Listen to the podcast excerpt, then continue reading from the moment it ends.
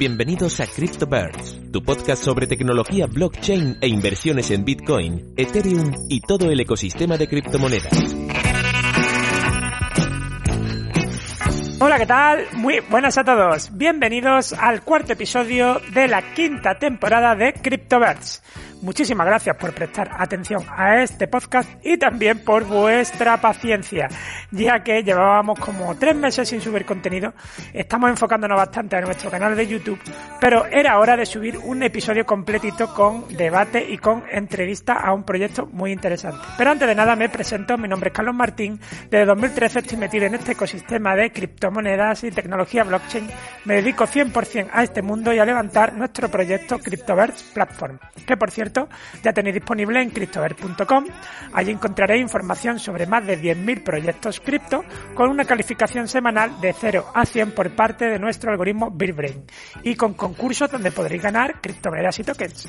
Recordaros que lanzamos en diciembre nuestro token incentivo de la plataforma, el XCB, que está disponible en los dos principales DEX de la Binance Smart Chain. Quiero decir, en dos exchanges, en PancakeSwap y AppSwap. Es el token incentivo de la plataforma.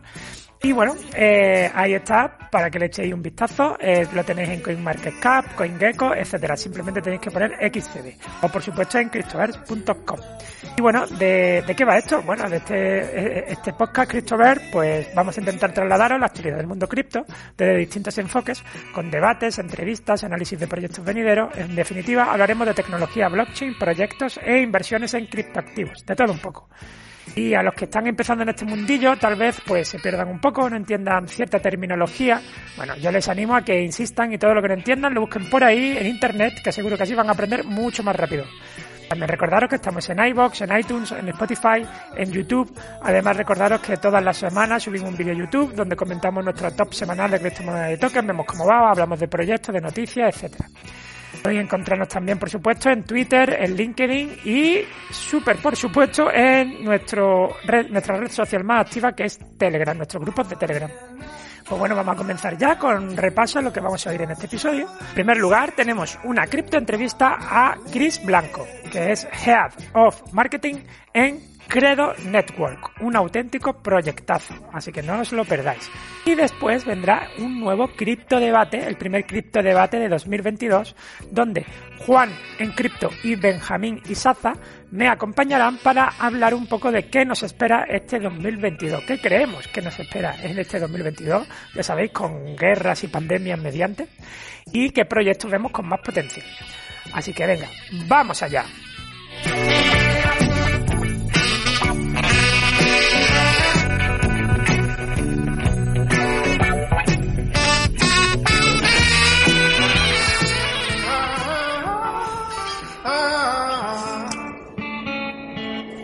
Aviso a navegantes, Tion, que contiene este podcast, es solo a título informativo. En ningún caso debe considerarse consejo de inversión. Desde CryptoVerse rogamos a nuestra audiencia que si desea invertir lo haga tan solo con cantidades que esté dispuesta a perder. El mercado de criptomonedas y tokens es altamente volátil. También recomendamos que solo invierta tras un estudio exhaustivo del mercado, el proyecto y los riesgos.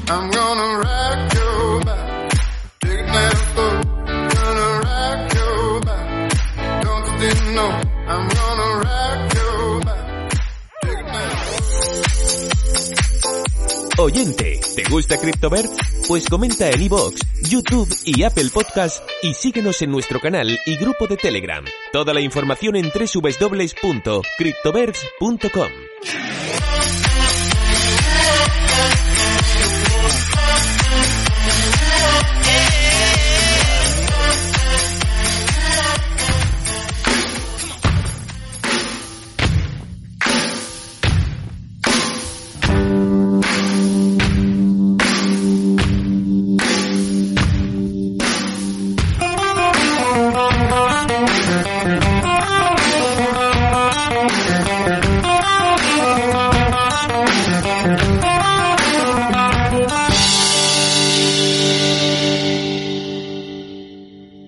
La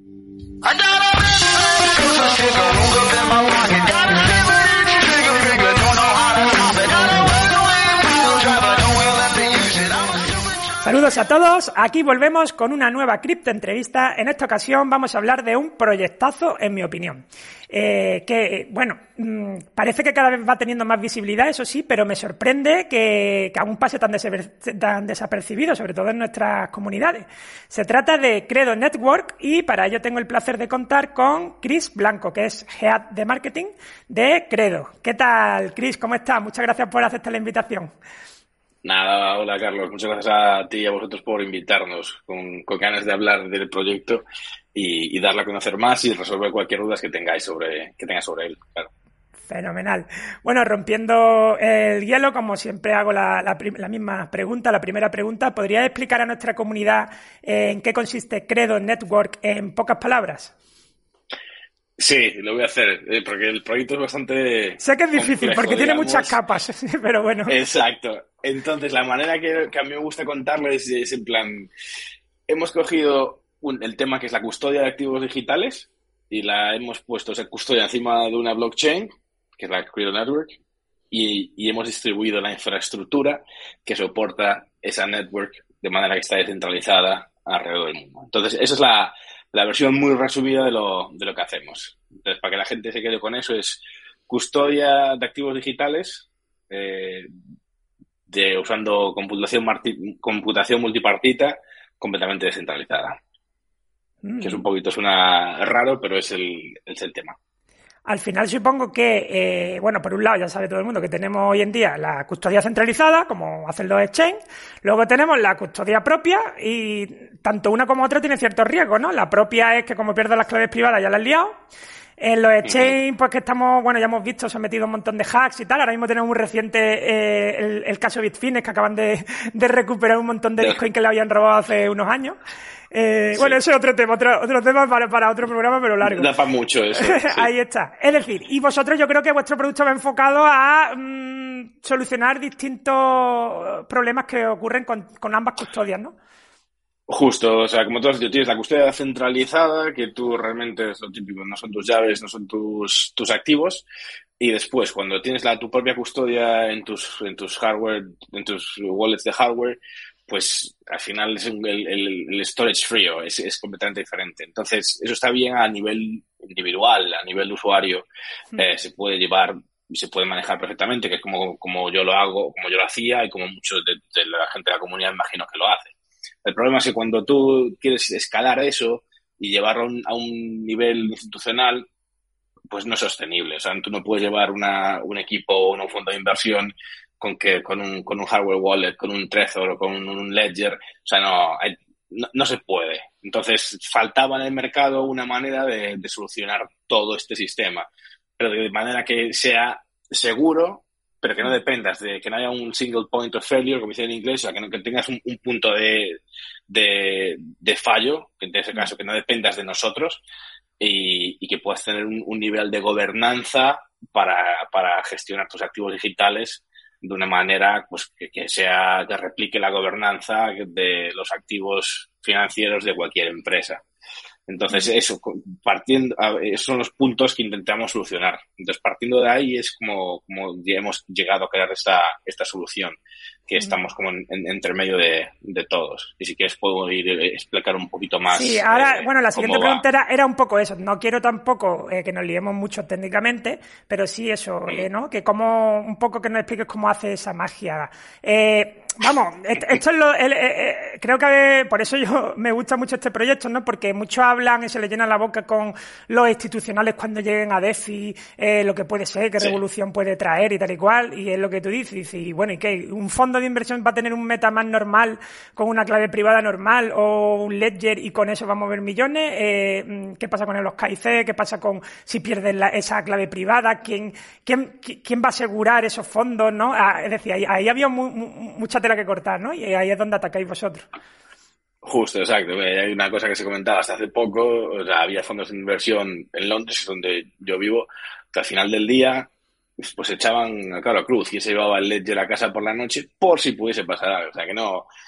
la situación que existía en la industria no, no, no era correcta. Entonces, lo que, lo que nosotros hemos montado es, como te he comentado, es tenemos el, una infraestructura que es la que soporta esta red que es la que hace la, la distribuye la custodia. O sea, en términos generales, nosotros lo que hacemos es, tenemos una serie de nodos repartidos por todo el mundo y esos nodos lo que hacen es firmar las transacciones dentro de, la red. Entonces, quiere decir que ninguno de los nodos tiene una llave entera, son tienen, tienen unos secretos.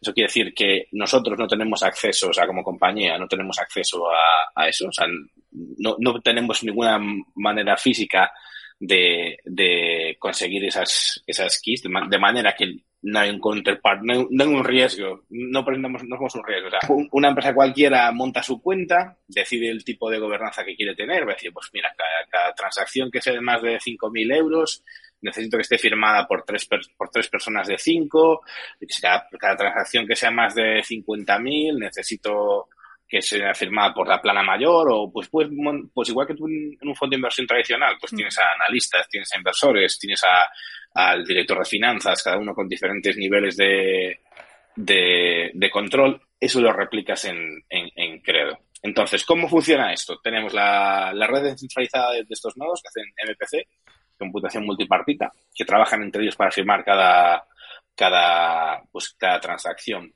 De, manera que la, la la, la propia red es como si fuese el, el, wallet, ¿sabes? Pues decimos en inglés, the network is the vault. Es en plan, la propia red es, es, la, es la, la, cámara corazada del banco porque es lo que protege, lo que protege pues todas las transacciones. Y lo que es interesante es que cualquier transacción que se haga o cualquier proceso que se haga queda grabado en una blockchain, que es la Credo Network. De manera que tiene mucha trazabilidad y para estas instituciones eh, estos players institucionales es lo que necesitan, poder que se quede todo grabado y no se pueda cambiar. Entonces, a veces se, se, se explica como si fuese una, una blockchain de blockchains. Entonces, eh, Sí, vamos, yo me quedo eh, sobre todo con, con que había encontrado una manera de descentralizar o de mm, coger las claves privadas mm, y, y, romperlas en trocitos que estén distribuidas por nodos y eso, ¿no? Que vosotros no tenéis la manera de, de hacer nada con los fondos nunca eh, y, bueno, y, dentro de las propias empresas pues hacen sus reglas, ¿no? Para configurar esto, ¿no? Y si un caso, mm, eso supongo que ahí ya pues tenéis sistemas para recuperar claves privadas o cosas así, si tienen algún problema las empresas, es decir, que, que ponéis un punto más en, en cuanto a la custodia privada total eh, que puede hacer una empresa, como te has dicho con ese ledger que se llevan a casa. Claro, sí. A ver, nosotros no tenemos acceso a eso. O sea, al final la responsabilidad siempre de la empresa. Lo que sí que se, lo que se debe hacer es cuando una, una institución se monta su cuenta, como hemos hablado, y va a tener diferentes personas aprobando, pues ya se pueden crear como sus propios cortafuegos y sus propios, como su, su, propio, su propia estrategia por un qué pasa si entonces, como comentaba antes, tú puedes tener que crear una, un ejemplo pequeñito.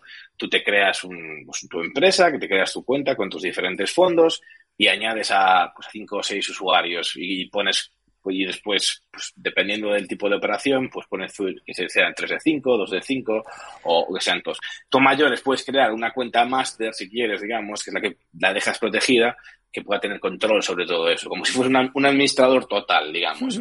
Entonces, por ejemplo, es una de las maneras que algunas de las empresas hacen eso.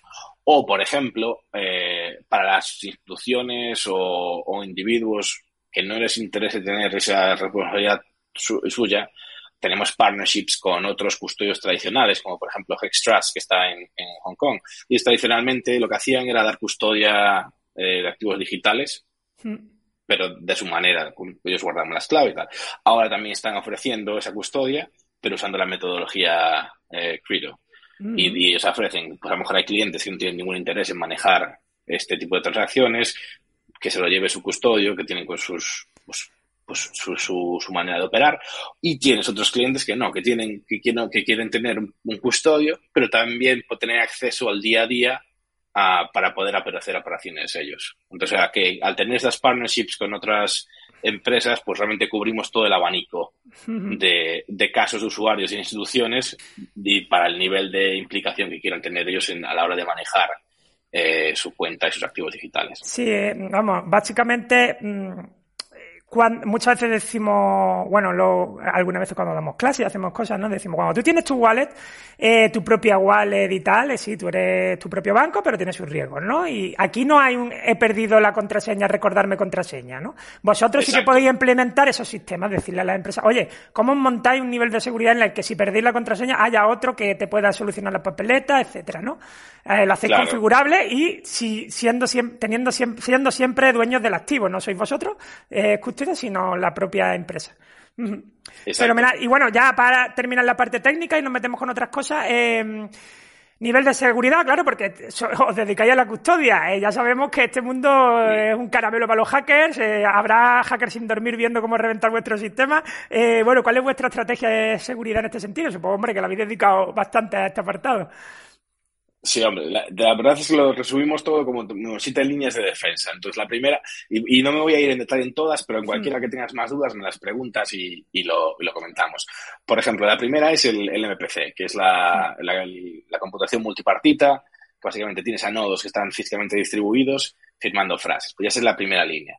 Después, la segunda línea sería lo que estaba comentando, que tienes la, la capacidad de añadir a diferentes usuarios con diferentes permisos, de manera que tú realmente aunque el, robes la cuenta de una persona, o sea, da igual, tienes, si te necesitan 3 de 6, pues necesitas 3 de 6. O sea, hmm. entonces tienes la, esa seguridad extra que te da ese, de, eh, la multiaprobación, digamos, que necesitas varias personas para aprobar una sola transacción.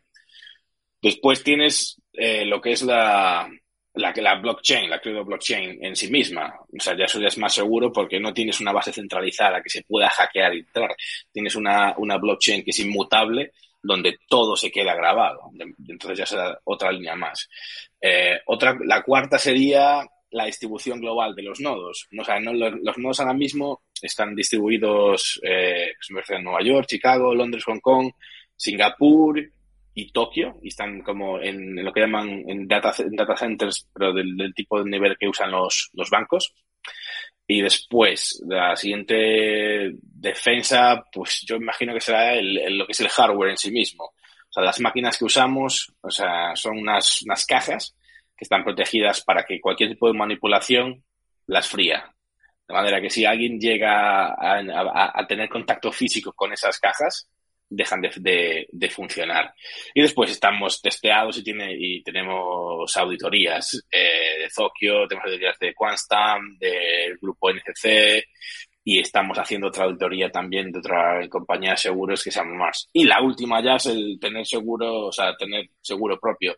Tenemos estar, estamos asegurados por, por Lloyds y por, y por Sompa y a mayores, estamos, una parte de nuestro producto que, lo describimos en el, en el light paper, es lo que se llama tener unos seguros extra de click to buy. A lo mejor hay un tipo de instituciones que pues, prefieren tener un nivel de, seguro con sus pólizas más avanzadas. Eso se está haciendo, se está, ese producto se está desarrollando para que se pueda customizar eh, el tipo de póliza de seguridad extra. Entonces, sé que es un rollazo, pero es en plan, hemos ido desde lo más técnico a, lo que es menos técnico, es más de, mundo de, negocios. Entonces es mm. bastante, o sea, no existe nada, ninguna otra, ninguna otra solución ni proyecto eh, ahora mismo que sea tan robusto y que sea, o sea, tan estanco, digamos. Y bueno, y prueba de ello es, por ejemplo, el gran partnership que tenéis con Metamask, con Metamask institucional, eh, que, esta es una de las cosas que por las que digo yo, mm, debería oírse más credo, ¿no? por esto. Eh, ¿Qué cosas se podrán hacer gracias a esta cooperación? Y, y bueno, ¿qué nuevos players podrían entrar en el ecosistema blockchain? Vale, pues esto es, como dices tú, es un partnership brutal. Eh, Metamask, que todo el mundo lo conoce, todos los usuarios de retail lo usamos para meternos en DeFi y meternos en, en Uniswap. Pero claro, tú si eres una institución, si eres un banco, si tienes inversores, si tienes unas, unos volúmenes de activos bastante grandes, pues hasta ahora no había una manera segura de meterse en todo eso, porque como comentábamos que vas a ir con un Ledger o con una Paper Wallet, te vas a conectar a Metamask con 30 millones o todo lo que sea de, en activos. No, no era escalable. Entonces, al, al meter en, nuestro partnership con Metamask, eh, es, es, precioso verlo en, en, activo porque es usar el Metamask como se usa normalmente, pero tienes una capa por encima que son los controles de seguridad de, de Credo. Tú, por ejemplo, imagínate que la transacción típica de Metamask, te metes y después apruebas eh, para mandar, pues meter, hacer un staking o meter, meterte en AVE o, en Uniswap o hacer un, un, cambio cualquiera, pues es igual, pero hay, unos pasos intermedios en el que esa transacción se tiene que aprobar. Entonces, las mm. personas que estén, que sean los aprobadores en la cuenta, les lleva la, notificación, les pone, pues, si está intentando hacer esta, este cambio de, de Ethereum por Uni, eh, de esta cantidad, de esta localidad, tal, entonces se aprueba y si todos los que tienen que aprobar la aprueban, sucede. Entonces, básicamente, le abres las puertas a el mundo DeFi, a los bancos, a los fondos de inversión, a gente que estuviese muy segura porque los, los riesgos que presenta. O sea, se le abre, la puerta a, todo el mundo. A gente que antes a lo mejor tenía interés eh, de meterse, pero por problemas de logística y cómo estaba montado el acceso a DeFi, pues no se podían permitir hacerlo. No, yo creo que... Y a este mayores... y a mayores es el hecho de que con una sola wallet te puedes meter en todas las, las, y las EVM. O sea, todas su Ethereum Virtual Machine, cualquier chain que esté metida en esa, tú las puedes, a, te puedes, tienes acceso. Ya sean, pues, yo sé, cadenas laterales como Polygon o, o BSC o lo que sea. Exacto, o sea, entonces con una sola wallet tienes acceso a todas. En este punto yo creo que nuestra audiencia ahora es cuando le habrá hecho el clic. Eh, dirá, vale, había un sistema ahí mm, de, de, seguridad para empresas, de multifirma y tal. Y claro, claro, si eso lo introduce en MetaMask que de repente puedes ir a productos DeFi, pues ya lo tienes, ¿no? Ahí está, es lo que estás hablando. De repente sí que podría entrar muchas instituciones, muchos fondos, muchas empresas, mucho incluso inversor un poco más profesional que le daba miedo y tal y cual, ¿no? Y que tengan un equipo que les gestione fondos y cosas así. Pero sí, sí, desde luego. Y bueno, pues vamos a pasar ahora un poco a hablar de vuestro token o criptomoneda nativo. Ya no sé cómo decirle porque tenéis vuestra propia blockchain, el Credo, ¿no? El QRDO. Sí. Eh, para que nos explique un poco cuál es su funcionalidad y en qué blockchain está disponible. Vale, pues el, el, QRO es un RC20 y la, la función que tiene es, es, como alimenta la red, la Credo Network y es, un, es un, un, token de utilidad porque también proporciona una gobernanza dentro de la blockchain y, es, y va, a va a permitir también la participación delegada cuando haya votaciones en un futuro. Porque una de las cosas más interesantes del, del proyecto Credo es que ahora mismo tenemos los, los nodos repartidos alrededor del mundo que nosotros somos los que los operamos. Pero estamos a, tenemos un programa de validadores que vamos a empezar a introducir a terceras personas o terceras compañías, tienen que cumplir una serie de requisitos y ellos también van a tener nodos. Y después, básicamente, la red de Creo se convertirá en un DAO, donde la empresa va a, ser, va a tener, no va a tener el mayor número de, de nodos. Entonces, para tener peso dentro de esa red, eh, tienes que tener proof of staking y el, el, token de credo va a ser lo que la va a, proporcionar. De manera que cuantos más nodos haya, pues eh, funciona como cualquier red de proof of staking. Que tenga más eh, stakeado, pues es que va a firmar más transacciones. Entonces también, también ganará más fees. Las fees que aunque sean una, las fees siempre se van a cobrar en, en la layer one en que se haga y después se cambian a, a credo y es lo que se le da a los validadores que lo vuelven a stakear para eh, para poder seguirla así la rueda. Entonces, esas es la, las, las, tres cosas, o sea, los dos, eh, pues, los dos puntos más importantes, que es en plan gobernanza, utilidad y, la participación delegada. Fenomenal. Eh, bueno, eso, hablas de que habrá una especie de stake puro, ¿no? Porque hoy en día le llamamos stake a cualquier cosa y esto es no, es un stake de, de una blockchain proof of stake eh, y, demás, ¿no? Eh, pero eh, sí que tenéis unas acciones promocionales similares al stake donde por usar la Credo Wallet, si metéis eh, si metéis los usuarios Credo y holdean, eh, dais una especie de recompensa al estilo stake, vamos. Lo que pasa es que creo que las dais una vez al mes, no sé cómo va muy bien, ¿nos puede explicar un poco? Sí, justo. Eh, pues sí, tenemos una, un, tipo de staking que no, eh, ahora mismo es, eh, en, en, un principio era, un 10,1% anual. Y después en enero hicimos una, una, una promoción especial de, del 30,1 de un solo mes y ahora porque la idea era tenerlo de 10. Y ahora tenemos una, una promoción de, de staking de 20,2% durante tres meses. Y entonces lo único que tiene que hacer la gente es, le creo que lo compren en, pues, en cualquiera de los exchanges que estamos listados, que lo, lo manden a su Credo Wallet y ya automáticamente va generando un, un, stake. La idea es que si lo quitan antes de que se acabe la promoción, que sería el 30 de abril, no reciben ningún, ninguna promoción. Entonces tendrían que tenerlo esos tres meses. Pero no está bloqueado. Es decir, en cualquier momento la gente lo puede sacar Sí, sí, no está ni, ni en ningún smart contra, vamos, es que con depositarlo ya lo, detectáis y punto. Exacto. Y puede, es decir, ya que ha empezado la promoción, pero yo podría meterlos ahora y se me da proporcionalmente, ¿no? Hasta abril. exacto. Y de hecho, cuando tú lo haces la transferencia y en, tu cuenta te, te pone, te hace una estimación de lo que podrías eh, cobrar. Y que se, se calcula hasta el 30 de abril y los pagos se, se realizarán la, la primera semana de, de, mayo. Que básicamente es lo que hemos hecho desde que hemos eh, lanzado el, token, desde que hubo desde que el token se ha, empezado a, llegar a, manos de retail, siempre los, el stake se, se paga y se calcula una, una vez al mes. En esta ocasión es tres meses porque es un, eh, una, una, una PR importante ya desde luego. Sí, porque ya empieza a sumar y ya... sí, sí, sí, eso ya sí se nota, desde luego. Eh, bueno, yo la verdad no, eh, no quiero que sea una entrevista masaje. Se me nota que me gusta el proyecto. Soy inversor del proyecto, lo reconozco. Eh, por eso lo sigo de cerca y por eso he contactado. Y bueno, puedo asegurar, en mi caso yo voy a largo plazo con esto y porque simplemente es como una apuesta bastante segura, creo yo, si seguís el RADMA y seguís trabajando. Sobre todo, que luego lo hablaremos viendo lo bien que os habéis financiado, ¿no? Y vuestros partners, que solo hay que verlo, ¿no?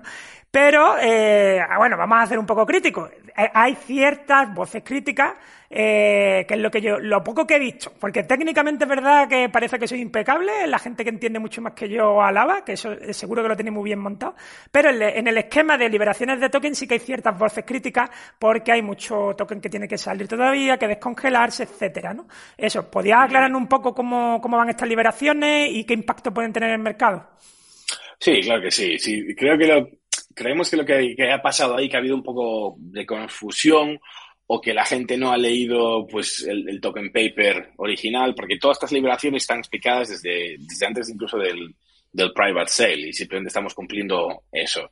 Entonces yo creo que ha habido un poquito de confusión en las explicaciones que tiene y estamos intentando poner, hemos, lo hemos explicado en diferentes, en, diferentes Yo lo he visto, yo lo, he ido siguiendo por distintos grupos y distintos tal, y es cierto que, es que hay, hay algunos también medio influencers que ellos mismos la lían, porque estaba claro en un sitio, pero te comentan otra cosa en otro lado, y bueno, y al final tenéis que estar saliendo siempre aclarando temas de estos temas, ¿no? Claro, y eso, y eso es una cosa que estamos que nos hemos dado cuenta que hay una confusión en la comunidad y lo que tenemos que hacer es eh, atacarlo y, explicar. Entonces vamos a poner todas estas informaciones que hemos ido distribuyendo en diferentes canales, ponerlas todo en una y, y atajar esto de, raíz. Porque además entendemos que hay gente que dice, guau, es que la, curva está muy pronunciada de, la liberación de, de, tokens pero no, no, creemos que el plan de distribución nuestro sea tan diferente a, proyectos de este calibre. Pero bueno, aunque creamos que si miras otros proyectos de, del mismo tamaño que han ido sucediendo, es, es, parecido. Pero aunque eso sea así, entendemos que si hay una, una preocupación por la comunidad, pues tenemos que intentar abordarla y es lo que estamos mirando, pues todo tipo de opciones, de todos, estamos mirando todos los elementos de la distribución, pues la distribución del equipo, del ecosistema, de los validadores, y estamos mirando qué se puede hacer pues para reducir un poquito esa, esa empinación en la curva. Pero bueno, eh, no lo consideremos preocupante, ya que vemos que hay una demanda orgánica retail por ahora bastante fuerte y también cuando, el, cuando haya más usuarios en la, en la red, también va a haber esa demanda eh, que la red va a generar sobre el propio token. Así que no, es una preocupación, entendemos que ha habido confusión, que hay gente que eh, pues le ha dado como demasiada importancia y la verdad si queremos atajar el tema de la raíz y, continuar pues con lo que nos interesa que es seguir construyendo. Lo bueno es que mm, o sea, las métricas están ahí, es decir, por ejemplo, antes de, en Navidad, bueno, en diciembre se, se hablaba mucho de que empezaban como unos, unas liberaciones semanales, ¿no? Eh, a partir de este año, creo. Y, estaba todo el mundo más acojonado con eso. Y, bueno, yo creo que el mercado lo, estaba, lo está absorbiendo muy bien, esas liberaciones. O sea, eh, teniendo en cuenta que todavía no está la mitad hecho, ¿no? Es decir, cuando, si, yo creo que ahí está la clave. Si conseguís eh, avanzar en el desarrollo y que de verdad empieza a haber más demanda, no solo por el tema de inversión retailer, pues, pues ahí, ahí está la clave para aguantar y para seguir subiendo, ¿no? Claro, y además lo que estamos viendo es que incluso, como dices tú, han empezado las, las liberaciones semanales, pues llevamos tres o cuatro semanas que el, que el flujo neto es, entran más tokens en credo de los que, salen. O sea, quiere decir que la gente está comprando en, los exchanges y, metiéndolo en, las wallets. Exacto. Entonces, por eso no es una preocupación nuestra y simplemente queremos atajarla de raíz para, pues, para aclarar cualquier confusión que haya. Pero, y así ya poder dejar eso, ese food que ha habido sobre los tokenomics, que nos ha, venido muchas veces de, muchas, eh, como por muchos ángulos a la vez. Era un poco, como Era un poco sospechoso.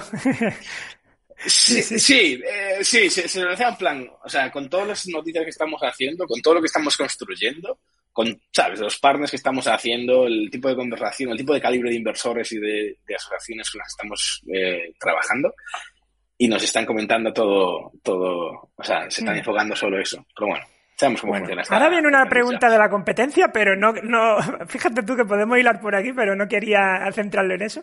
Eh, pero bueno, eh, hablando un poco de, competencia, ¿no? es cierto que es difícil situaros con respecto a la competencia.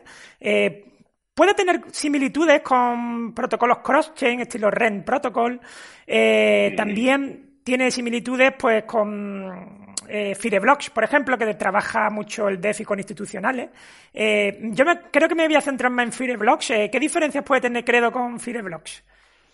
Sí, pues mira, esos son los que llamamos, digamos, los, los custodios tradicionales, los Fireblocks, los Copper, este mundo, que en realidad son completamente centralizados, al fin y al cabo, porque son como una caja opaca que tú no sabes lo que, lo que hay por, por, por dentro, no, no, ves la, no, no, tienes APIs de conexión externas, y encima de todo eso siguen presentando un, un riesgo porque ellos tienen parte de, de, esas claves. O sea, al fin y al mm. cabo, siga siendo, sin teniendo como parte de la propiedad, o sea, están involucrados, o sea, sí, siguen siendo como un punto de, riesgo.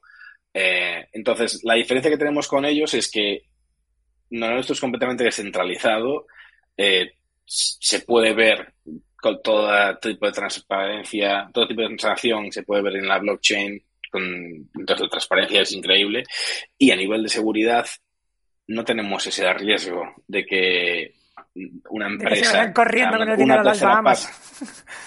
Claro, o que tengas una empresa o que se nos pierda algo. O sea, nosotros no. O sea, aunque quisiésemos, que obviamente no queremos, está, está diseñado para que, eso no pueda, no pueda suceder. De manera que es mucho más, más seguro. Y aparte, pues tenemos la conexión de, con MetaMask institucional de, de DeFi.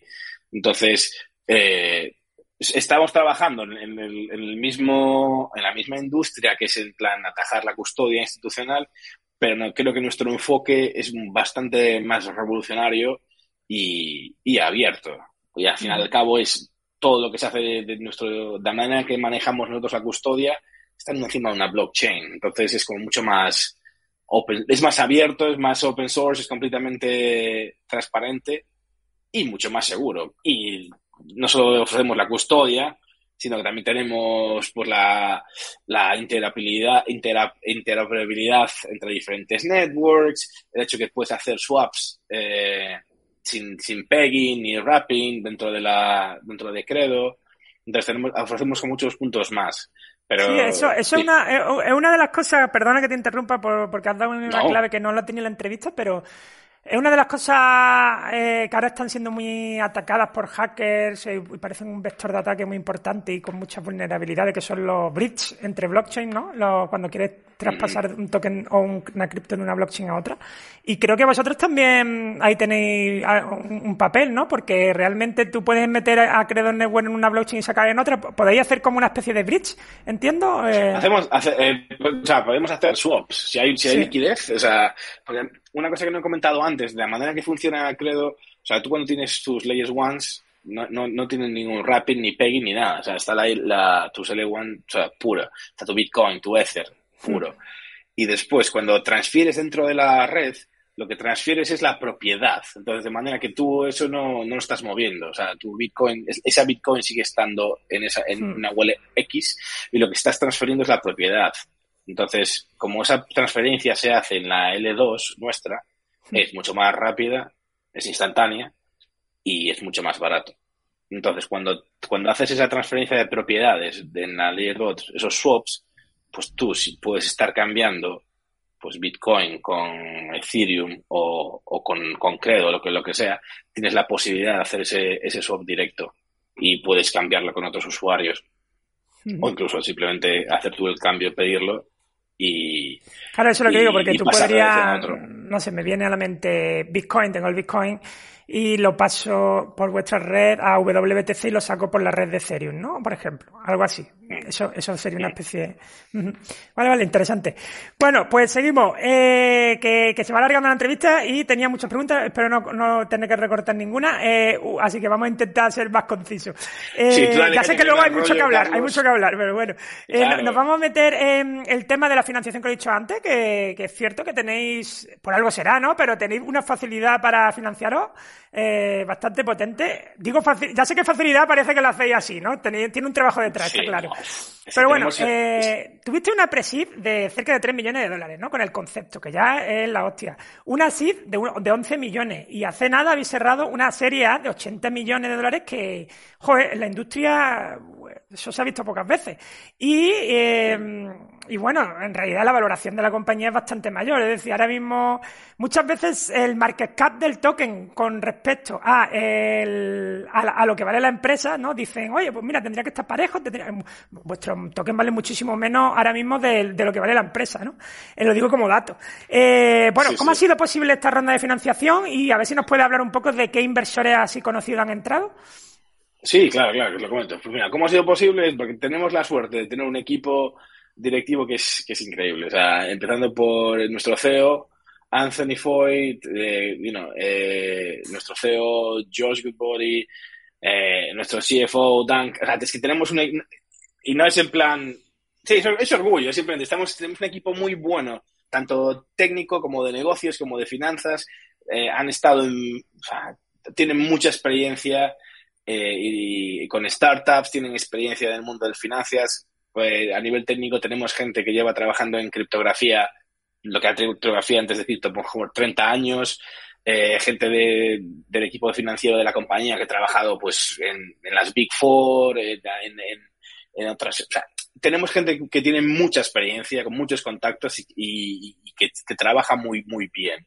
Entonces tenemos un equipo que es muy, muy, muy bueno. Entonces cuando tienes ya un, un pedigree de esa, de esa manera, pues es más fácil que la gente, y tienes un producto como que tenemos, pues es más fácil que la gente pues quiera saber más. Y de hecho, como tú comentas, la, la ronda de la serie A que hemos tenido, que anunciamos la semana pasada, este, está sobre, suscrita. O sea, no se mm. pudo dar todo lo que la, los diferentes inversores queríamos. Pero bueno, vamos a, lo de los nombres, si no me enrollo, que es, pues mira, está, está muy bien porque tenemos como inversores estratégicos, tenemos a Coinbase, a Avalanche y, Terra.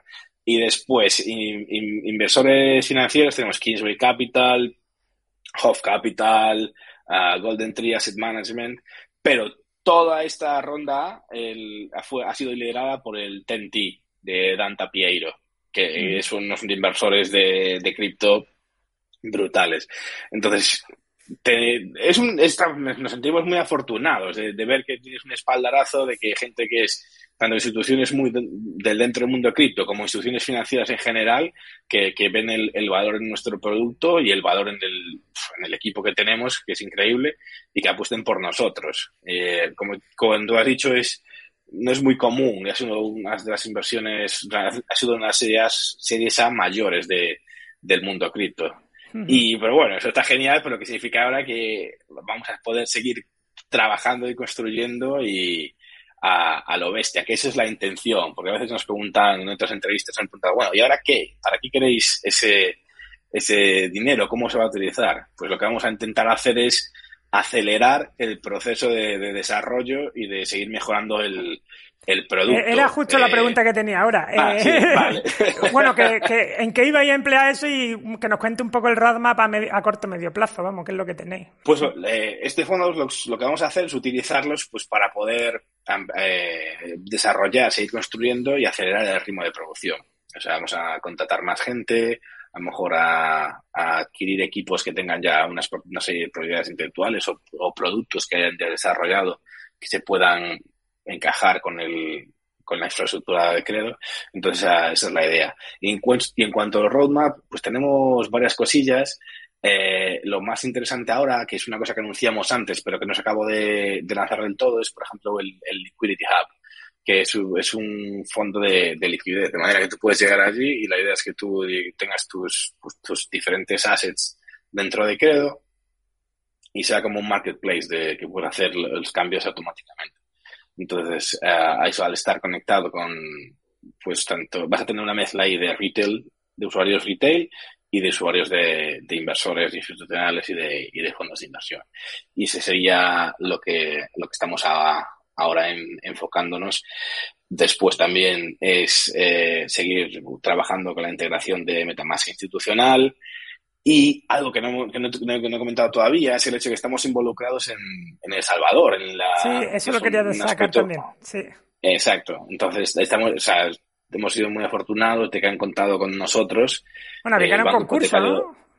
Sí, pero al final justo hubo un, hubo un concurso de diferentes soluciones eh, posibles soluciones de custodia y entonces hemos, llevamos trabajando con, el Banco Hipotecario de El Salvador pues desde, desde octubre así. De hecho, en, en diciembre eh, fuimos a organizar allí un, un hackathon eh, un bancazón de Bitcoin y que estuvo muy bien conociendo a la gente pues, de, El Salvador y de toda Centroamérica y hubo participantes de todo el mundo. Entonces, seguir, seguir trabajando con ese tipo de clientes eh, institucionales de, de, verdad, digamos, y, y, seguir expandiendo, expandiendo los, los casos de usuario y de... sí, sobre todo eso. En este, en este mundo blockchain va todo a una velocidad brutal eh, es bueno eso, lo de acelerar la velocidad de desarrollo, sobre todo, y porque tenía muchas cosas interesantes en el roadmap y, bueno, pues si las cumplí antes, pues mejor, ¿no? Y, luego, bueno, ya sabéis, ¿no? La presión que hay con los inversores, que están... Sacas algo y, a los cinco minutos quieres que saque algo nuevo. Y yo, oye, déjame un poco de tiempo, macho. que eso es así. Pero bueno. Eh, bueno, ¿dónde os pueden encontrar nuestra comunidad? ¿En qué redes sociales estáis? Así para que os puedan seguir. Eh, yo, yo quiero hacer hincapié que vamos a... Porque creo que hace poco hicisteis un grupo de Telegram español, ya que nuestra comunidad hispana, mm. pues también compartiremos los links y tal para, para que la gente pueda entrar ahí y hable directamente en español, si te parece.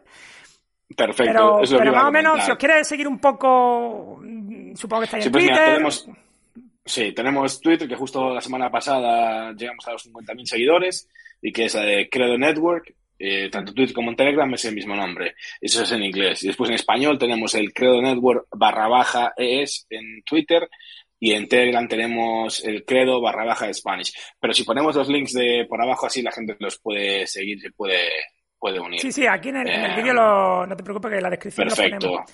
Perfecto, sí, pero sobre todo para saber las redes en las que os centráis.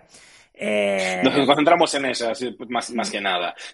Eh, después tenemos también una comunidad en Asia, entonces usamos redes pues, eh, pues como WeChat, Kakao, mm. son otro tipo, pero para lo que nos concierne ahora, esas dos. Las que también tenemos un Discord, pero con Twitter y Telegram yo creo que sería lo mejor. Además, la, la comunidad española ahora en, Telegram eh, es, muy buena, está activa, eh, la gente se está ayudando mucho, es, se está produciendo buen contenido. Fenomenal. Bueno, pues ya hemos terminado. Eh, ya podíamos hablar más largo y tendido, pero creo que ha quedado todo bastante eh, bien explicado. A ver si así se entera más gente de lo que es Credo. quería una última pregunta personal, que es que nos que siempre también la hago al final, que es que nos cuentes tú cómo ves ya a, eso, a título personal, cómo ves el mercado cripto en los próximos meses. Pues, ah, ay, lo veo bien. Y te voy a decir una cosa. Había como mucho, y no es porque a Bitcoin la semana pasada haya pegado el subidón y, haya dicho, hey, que sigo aquí, sino porque estoy viendo que cada vez hay que empresas están metiendo más. Por ejemplo, no sé si habéis visto la noticia de KPMG Canadá, que hace dos días que dijo que iban a dedicar parte de su tesorería a Bitcoin o a Ethereum. Entonces, eh, para mí ese tipo de señales son las que, hombre, yo no soy trader, soy, soy más de holdear. Yo creo que esos son el tipo de, señales que cimentan incluso más eh, eh, el, creer en, esta industria y en este mundo. O sea, que una de las, de, las Big Four de, de autoría y consultoría, ¿sabes? Una de las empresas más grandes del mundo, diga públicamente que está metiendo en, esto, ya es otro espaldarazo más. Entonces ya, sí que es difícil seguir la cuenta de todas las empresas que sorprende que se metan en esto porque al final están metidas. Ahí está, desde luego. Entonces yo creo que, que sí, que es lo que veo, que yo creo que vamos a... que va, sí, que lo veo bien. O sea, mm. pero yo te digo, yo no soy trader. Eh, no creo que estemos en un winter, que, que, estemos en un punto de winter para nada. Yo creo que a lo mejor iremos un poquito lateral, una, una temporadita, y si no para, para arriba. Que también está bien, de, que muchos, ¿no? Que dicen, this time is different, porque ahora ya tenemos otros actores en el mercado. Esto no puede ser ya tan cíclico como antes, ahora un mega invierno de dos, tres años, los precios por los suelos y mm, volvemos a subir y tal y cual. Justo. Yo, completamente. Es que, es que hace tres años estábamos cuatro locos por ahí metidos y claro, ahora no, ahora viene gente, o sea, de hecho, todo el subido en que ha habido fue que se metiese mucho más eh, usuarios retail, fue ¿no? porque se metieron instituciones eh, más. Entonces, yo, yo soy, sí, creo fervientemente que this time is different. Pues muy bien, pues nada, Chris, eh, hasta aquí llegamos. Eh, solo comunicar a nuestra comunidad eh, que Credo Network va a tener la amabilidad de sponsorizar uno de nuestros concursos de portfolios virtuales. Desde aquí te lo agradezco de parte de toda nuestra comunidad, que viene cargada de novedades, por, por cierto, así que tenéis que estar atentos a nuestras redes. Y nada, lo dicho, muchísimas gracias por tu tiempo, Chris, y seguimos hablando. Un fuerte abrazo. Vale, muchas gracias a ti, Carlos, y a toda la comunidad de CryptoBert. Muchísimas gracias. ¿Has oído hablar de Bitcoin, la tecnología blockchain o las criptomonedas? Si quieres aprender más sobre estos temas, no te puedes perder Mr. Meta, Aventuras en el mundo de las criptomonedas y la tecnología blockchain, una novela gráfica disruptiva que pretende servir de guía imprescindible para entender la tecnología blockchain y el mundo de las criptomonedas de manera amena y didáctica. Entre estas páginas vas a encontrar una historia basada en hechos reales a su vez es una ucronía aderezada con elementos ficticios. El protagonista, Mr. Meta, te atrapará con sus aventuras y conseguirá dejarte pensativo y asombrado ante lo que significa la tecnología blockchain, su potencial y sus riesgos. Pero sobre todo, Mr. Meta es un divulgador. Gracias a eso ha levantado un imperio. Su gran habilidad es hacer que cualquiera pueda entender aspectos técnicos complicados de manera sencilla y divertida, usando símiles y metáforas. De ahí su apodo. Las criptomonedas y la tecnología blockchain suponen un planteamiento absolutamente rompedor con la estructura del mundo que nos rodea. ¿Estás preparado para descubrirlo? Ya disponible en librerías y comercios online.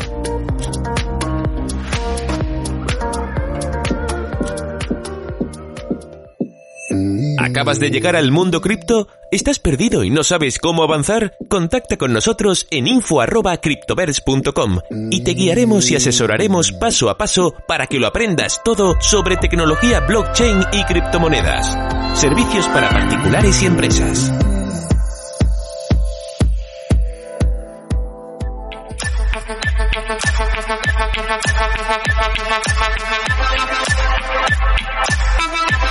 El criptodebate.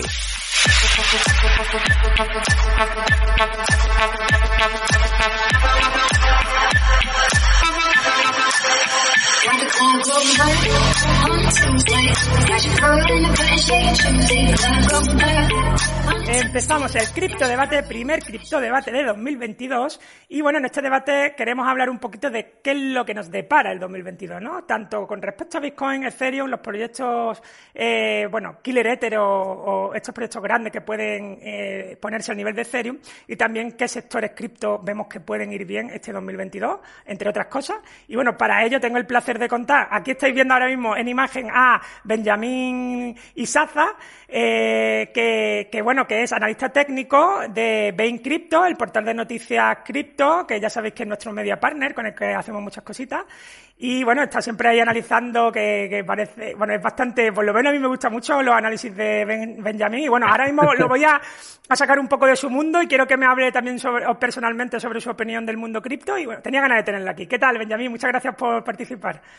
No, gracias, gracias por la invitación. Un gusto estar aquí eh, compartiendo con todos ustedes. Y pues eh, nada, em, como siempre, brindándoles eh, la mejor perspectiva, la mejor proyección y pues para que eh, todos pues tengan eh, una idea de, de qué invertir o en qué invertir también, porque pues ese es uno uno de, las mayores eh, preocupaciones, ¿no? Al momento de invertir, ¿en qué voy a invertir? Tengo este capital y no sé en qué invertir o no sé eh, en qué enfocarme o en qué área eh, en sí, porque pues este mundo es relativamente bastante extenso, entonces... Extenso, complejo, eh, etcétera, etcétera. Y se nota que eres analista técnico porque ya vas pensando con la inversión ahí en cabeza. y, por otro lado, tengo el placer de contar de nuevo con Juan en Cripto, que siempre tengo muchas ganas de que vuelvas por aquí. Hola Juan, ¿qué tal? ¿Cómo estás? Hola Carlos, hola Benjamín, hola a todos. Yo por acá muy bien, afortunadamente. Gracias por la invitación de nuevo. Un gusto siempre estar aquí compartiendo un ratico con todos ustedes. Gracias a ti, por supuesto, por, estar por aquí. A ver, Juan, pues Juan, ya sabéis, yo creo que la mayoría de vosotros lo conocéis. Juan es un reconocido divulgador de la esfera cripto hispana, eh, tiene su propio canal de YouTube, eh, genera contenido para Bit2Me, trabaja estrechamente con Bit2Me, eh, colabora en el podcast Tuning to the Block, bueno, colabora, es uno de los fundadores junto con Lore. Y una cosa muy importante que queríamos hablar, que, ya me has dado permiso para decirlo, que es que está grabando un, un documental de Revolución Bitcoin y, bueno, ya sabéis, es un polímata este Juan, pero ¿puedes hablarnos ahora que estamos ya de cómo va ese documental, que me interesa mucho? Mm, claro que sí. Bueno, y te cuento también que hay otro podcast que se me olvidó, lanzamos el lunes de esta semana, se llama Dating Crypto, Crypto con ah. latina. Eh, es nuevo, ya está grabado, pero vamos a ver, son 10 episodios para los que están empezando a aprender. Los que ya saben, de pronto no les parece tan interesante, o si quieren repasar temas. Y el documental es lo que más tiempo me está quitándolo, por lo menos lo que más tiempo le estoy dedicando y lo que más me motiva a seguir adelante, a seguir compartiendo. Es un documental sobre Bitcoin en español, primer documental en calidad cinematográfica. Hemos entrevistado grandes personalidades desde Ricardo Salinas, eh, Juan Rodríguez, más conocido como Papa Bitcoin, eh, Diego Gutiérrez de RCK. Hemos estado en El Salvador, Colombia, México, en España, obviamente, en varias ciudades. Vamos a Argentina y queremos mostrar Bitcoin desde un punto de vista bastante humano, no, no entrar a hablar de temas complejos como criptografía de curva elíptica o hashes o nada de esto, sino más, miren, hasta acá hay unas personas detrás de esta tecnología construyendo y eh, creyendo que vamos, que estamos cambiando el mundo. Y pues la idea es compartir esa visión con más gente, no solo los bitcoiners y, gente que ya está en cripto, sino, sino también salirnos un poquito de, de esta burbuja y tratar de llegarle a más personas con el mensaje de Satoshi. Fenomenal, fenomenal. Yo creo que hace falta ese tipo de contenido, desde luego, que hay muchos documentales por ahí que lo que buscan es un poco el morbo, etcétera, y, bueno, que saquéis lo mejor que tiene Bitcoin ahí, es fenomenal. Y oye, una preguntita simplemente ya por curiosidad, ¿qué, feeling tuviste en El Salvador cuando estuviste allí? La verdad es una experiencia muy bonita por varias razones. Eh, primero porque yo no conocía a muchas de las personas con las que conversaba por, por Twitter, incluso YouTube y redes sociales. Entonces verlos en persona y fue una emoción bastante grande. Es una lástima que yo estuve, pues no una lástima, pero pues es, es cosas de la vida. Yo estuve trabajando todo el tiempo, entonces pues no, no, pude asistir a las charlas, eh, no pude hacer tanta vida social como algunos eh, y como me hubiera gustado.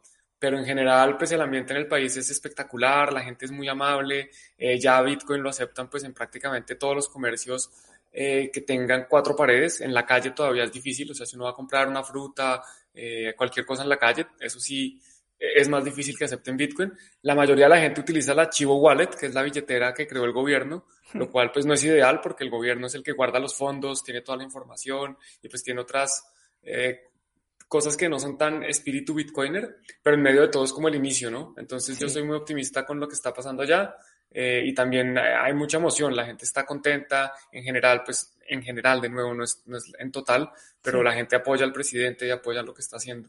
A pesar de que pues, hay que trabajar en educación, en adopción, en todo eso, pero yo creo que va por buen camino. Claro, claro, hombre, es que ellos han cogido la quinta marcha. De repente han metido Bitcoin ahí y que la gente aprenda, ¿no? Pero desde luego eh, eh, es, un, es todo un evento, ¿no? Lo que está pasando ahí en El Salvador, desde luego.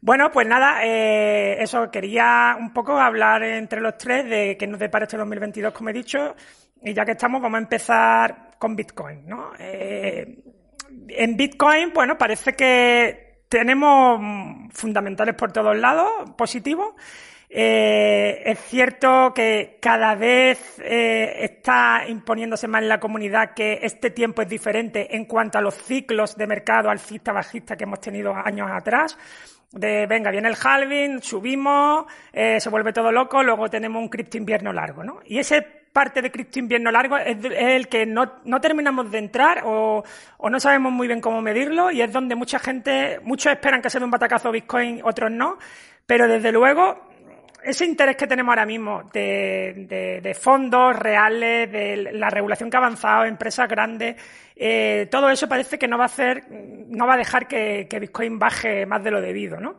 Eh, de hecho, yo, pues debajo de 30.000 no los veo cuando he visto analistas, cuando en la última bajada esta fuerte de Bitcoin ya estaban todos diciendo estamos en bear market durante unos años y vamos a ver Bitcoin por debajo de 20.000 y no sé qué, ¿no?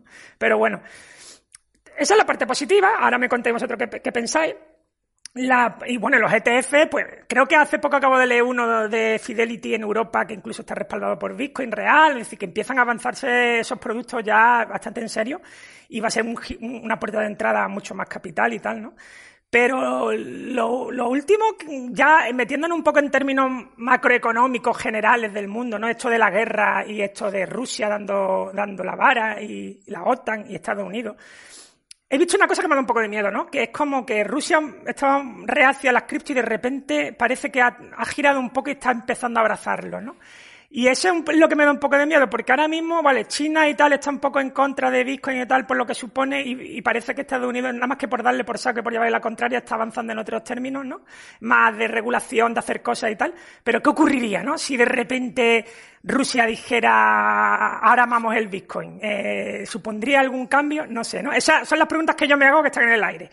Y, bueno, pero para mí, eh, ya que he empezado yo, que te quería dejar a ti, ahora me estoy liando yo, pero bueno, para mí, eh, yo creo que va a ser un buen año para Bitcoin y ahora profundizo más. Pero te dejo a ti, Juan, ya que te tengo en pantalla, cuéntame tú qué opinas.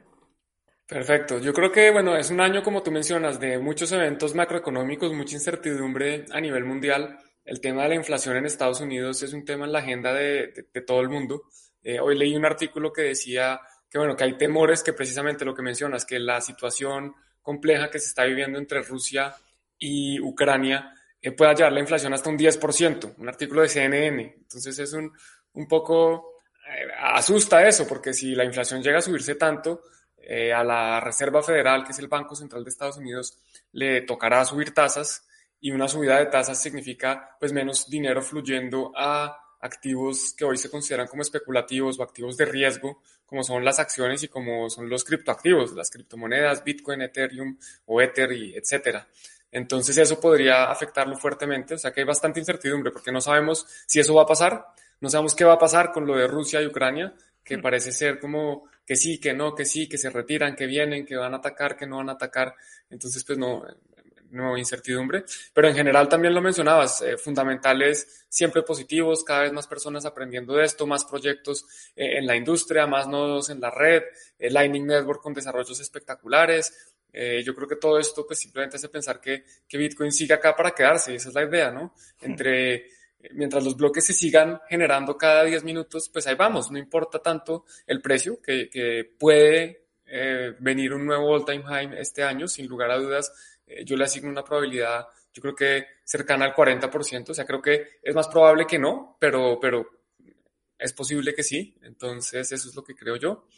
Y, y pues no, yo estoy positivo, yo creo que en, medio de todo, de nuevo, esto es un tema de largo plazo, aquí pues hay, hay que estar paciente, hay que saber que esto no, uno no viene aquí a hacerse rico de la noche a la mañana, que Bitcoin no se hizo para eso, y pues hay que seguir construyendo, enseñando y compartiendo pues ese aprendizaje que vamos adquiriendo. Fenomenal, desde luego. Por cierto que no lo he dicho, pero el podcast ese nuevo que, has comentado para los iniciados me parece una idea estupenda y es genial también poder ir a gente que ya sabéis que en los grupos de Telegram cada vez que entre uno nuevo es siempre, ¿por dónde empiezo? Y es como, ¿por dónde? Bueno, nosotros tenemos ese libro que veo que tienes ahí detrás, Mr. Meta, para, para darle, gracias ahí por tenerlo ahí, para que es nuestra novela gráfica para estos temas, pero por supuesto eh, un, un, podcast así de consumo más rápido y más tal eh, me parece una idea estupenda. Pues fenomenal. Eh, Benjamín, ¿estás por ahí? Benjamín, eh, no sé si nos puedes dar tu opinión, tanto personal o si quieres tirar un poco de análisis técnico de cómo ves el Bitcoin. eh, bueno, bueno, primero pues eh, doy mi punto de vista personal. Bueno, en parte, pues eh, comparto eh, mucho de pronto la preocupación que puede estar sucediendo a nivel geopolítico, aunque pues eh, básicamente nos enfocamos es pues en la parte económica, que es lo que realmente pues nos interesa a nosotros. Em, eh, en cuanto a geopolítica, pues comparto mucho el pensamiento de varios analistas geopolíticos que ya han salido, inclusive muchos eh, han compartido sus puntos de vista en YouTube. Eh, pues básicamente, pues un escenario de guerra, pues no se vería muy posible porque pues estamos hablando de potencias realmente, pues potencias nucleares y pues obviamente el inicio de una guerra, pues obviamente pues sería el fin de la humanidad. De pronto que sí se puedan presentar algún tipo, un escenario eh, bélico eh, a, una escala mucho más pequeña, eso sí es muy posible, pues ya lo vimos en años anteriores, por ejemplo, lo que sucedió en Siria es un buen ejemplo, pero eh, inclusive que ayudó a, a, la economía en ese momento, pues, o sea, es triste, pero pues, o sea, eh, un escenario bélico realmente eh, mm, cambia un escenario en cuanto a, eh, a, una proyección o puede representar un fundamental demasiado bajo por, en, en, en, la bolsa, ¿sí? Entonces, ¿qué yo diría? podría esperar de pronto una noticia un fundamental que proyecte, porque pues la bolsa de, Nueva York se proyecta negativa, Nasdaq también se proyecta, todos los índices, SP500, Nasdaq, Dow Jones, todos eh, tienen una proyección en este momento bajista. Eh, hay una fuerte influencia entre lo que sucede en bolsa con lo que también sucede en las criptomonedas. Eh, muchos difieren en que las criptomonedas no tienen nada que ver con bolsa, pero realmente tiene que, mucho que ver porque pues la mayoría del capital viene de ahí, del, capital mm. institucional, ¿sí? De los grandes capitales. Entonces, eh, si las empresas de mayor capital pues se ven afectadas en bolsa, pues eso también va a afectar mucho en el término eh, de, de, la capital o, del capital que se invierte en, en, las criptomonedas. Entonces, eh, se ve un escenario muy bajista en bolsa y pues esto también se podría proyectar y se podría reflejar en Bitcoin. Eh, comparto la idea de que Bitcoin no, no lo veo más abajo de 30 mil dólares en este momento, eh, pero sí podría presentar nuevamente, eh, de por sí se presenta una tendencia bajista en Bitcoin y pues podría volver otra vez a aterrizar nuevamente en los 30 mil dólares, 30 mil dólares, 33 mil dólares, 35 mil dólares aproximadamente. Entonces, eh, hay que ver, o sea, realmente dependemos en ese momento eh, de los fundamentales. Eh, otro, otra cosa que de pronto a veces muchos de los inversores de pronto no toman en cuenta y es porque pues básicamente no, no, no, nos interesa de pronto la parte histórica, pero cuando nosotros vemos Bitcoin, si nosotros nos vamos a, a los años 1900, 1905, 1907, en aquel entonces se hacía, se hacía algo muy similar a lo que se está haciendo ahorita actualmente con Bitcoin, pero se hacía con las acciones, en donde inclusive habían casas de cambio o, casas de apuestas, en donde tú decías qué acción iba, apostabas por qué acción iba a subir y por qué, y por qué acción eh, podía bajar. Entonces, eh, básicamente eh, estamos viendo es como una revolución, una, una revolución y en parte pues eh, estamos hablando de algo que viene por la parte tecnológica, porque realmente pues blockchain es eso, es una evolución en la tecnología y en el desarrollo del mismo ser humano. Entonces, es por eso que sigo apoyando y sigo, me sigo manteniendo firme y positivo en proyectos como estos, como Bitcoin, pero eh, también eh, asumo la idea de que eh, en algún momento va a haber una regulación como todo activo. Entonces, como todo activo tiene que tener una regulación en el sistema económico y pues nuevamente podríamos volver a entrar en ese círculo porque pues realmente estamos dentro de la misma burbuja, que es la burbuja especulativa. Y mientras sigamos dentro de esa burbuja, pues realmente eh, vamos a seguir con, el, con la misma historia. Eh, por ejemplo, eh, en este caso, digamos, bitcoiners como, como Max se afirma que Bitcoin puede ser, por ejemplo, la aguja que reviente la burbuja pero pues realmente estamos hablando de la burbuja que le dio el valor a Bitcoin.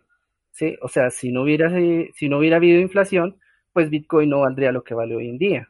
¿sí? El oro no, no, valdría lo que vale hoy en día.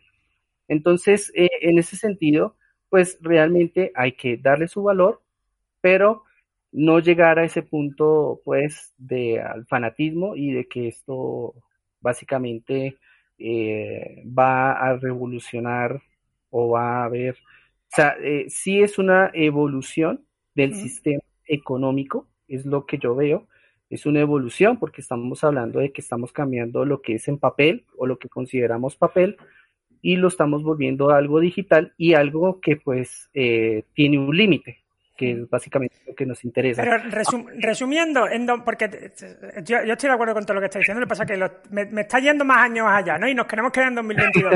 resumiendo, en, 2022, eh, ¿ves que el mercado pinta mal por, por las correlaciones y porque son las proyecciones que tenemos ahora mismo con esta incertidumbre, etcétera, ¿no? Correcto, sí. Yo lo que Pero que en cualquier momento nos llega un fundamental y, de estos buenos Correcto, sí, nos puede tumbar a... Sí, claro. Eh, básicamente, eh, lo que yo esperaría de Bitcoin pues sí, dependemos de un fundamental, pero eh, en el caso, digamos, de Bitcoin, yo lo que esperaría para este año sería una continuidad lateral y estamos hablando de un rango bastante amplio, que sería entre los 30 mil dólares y los 75 mil dólares.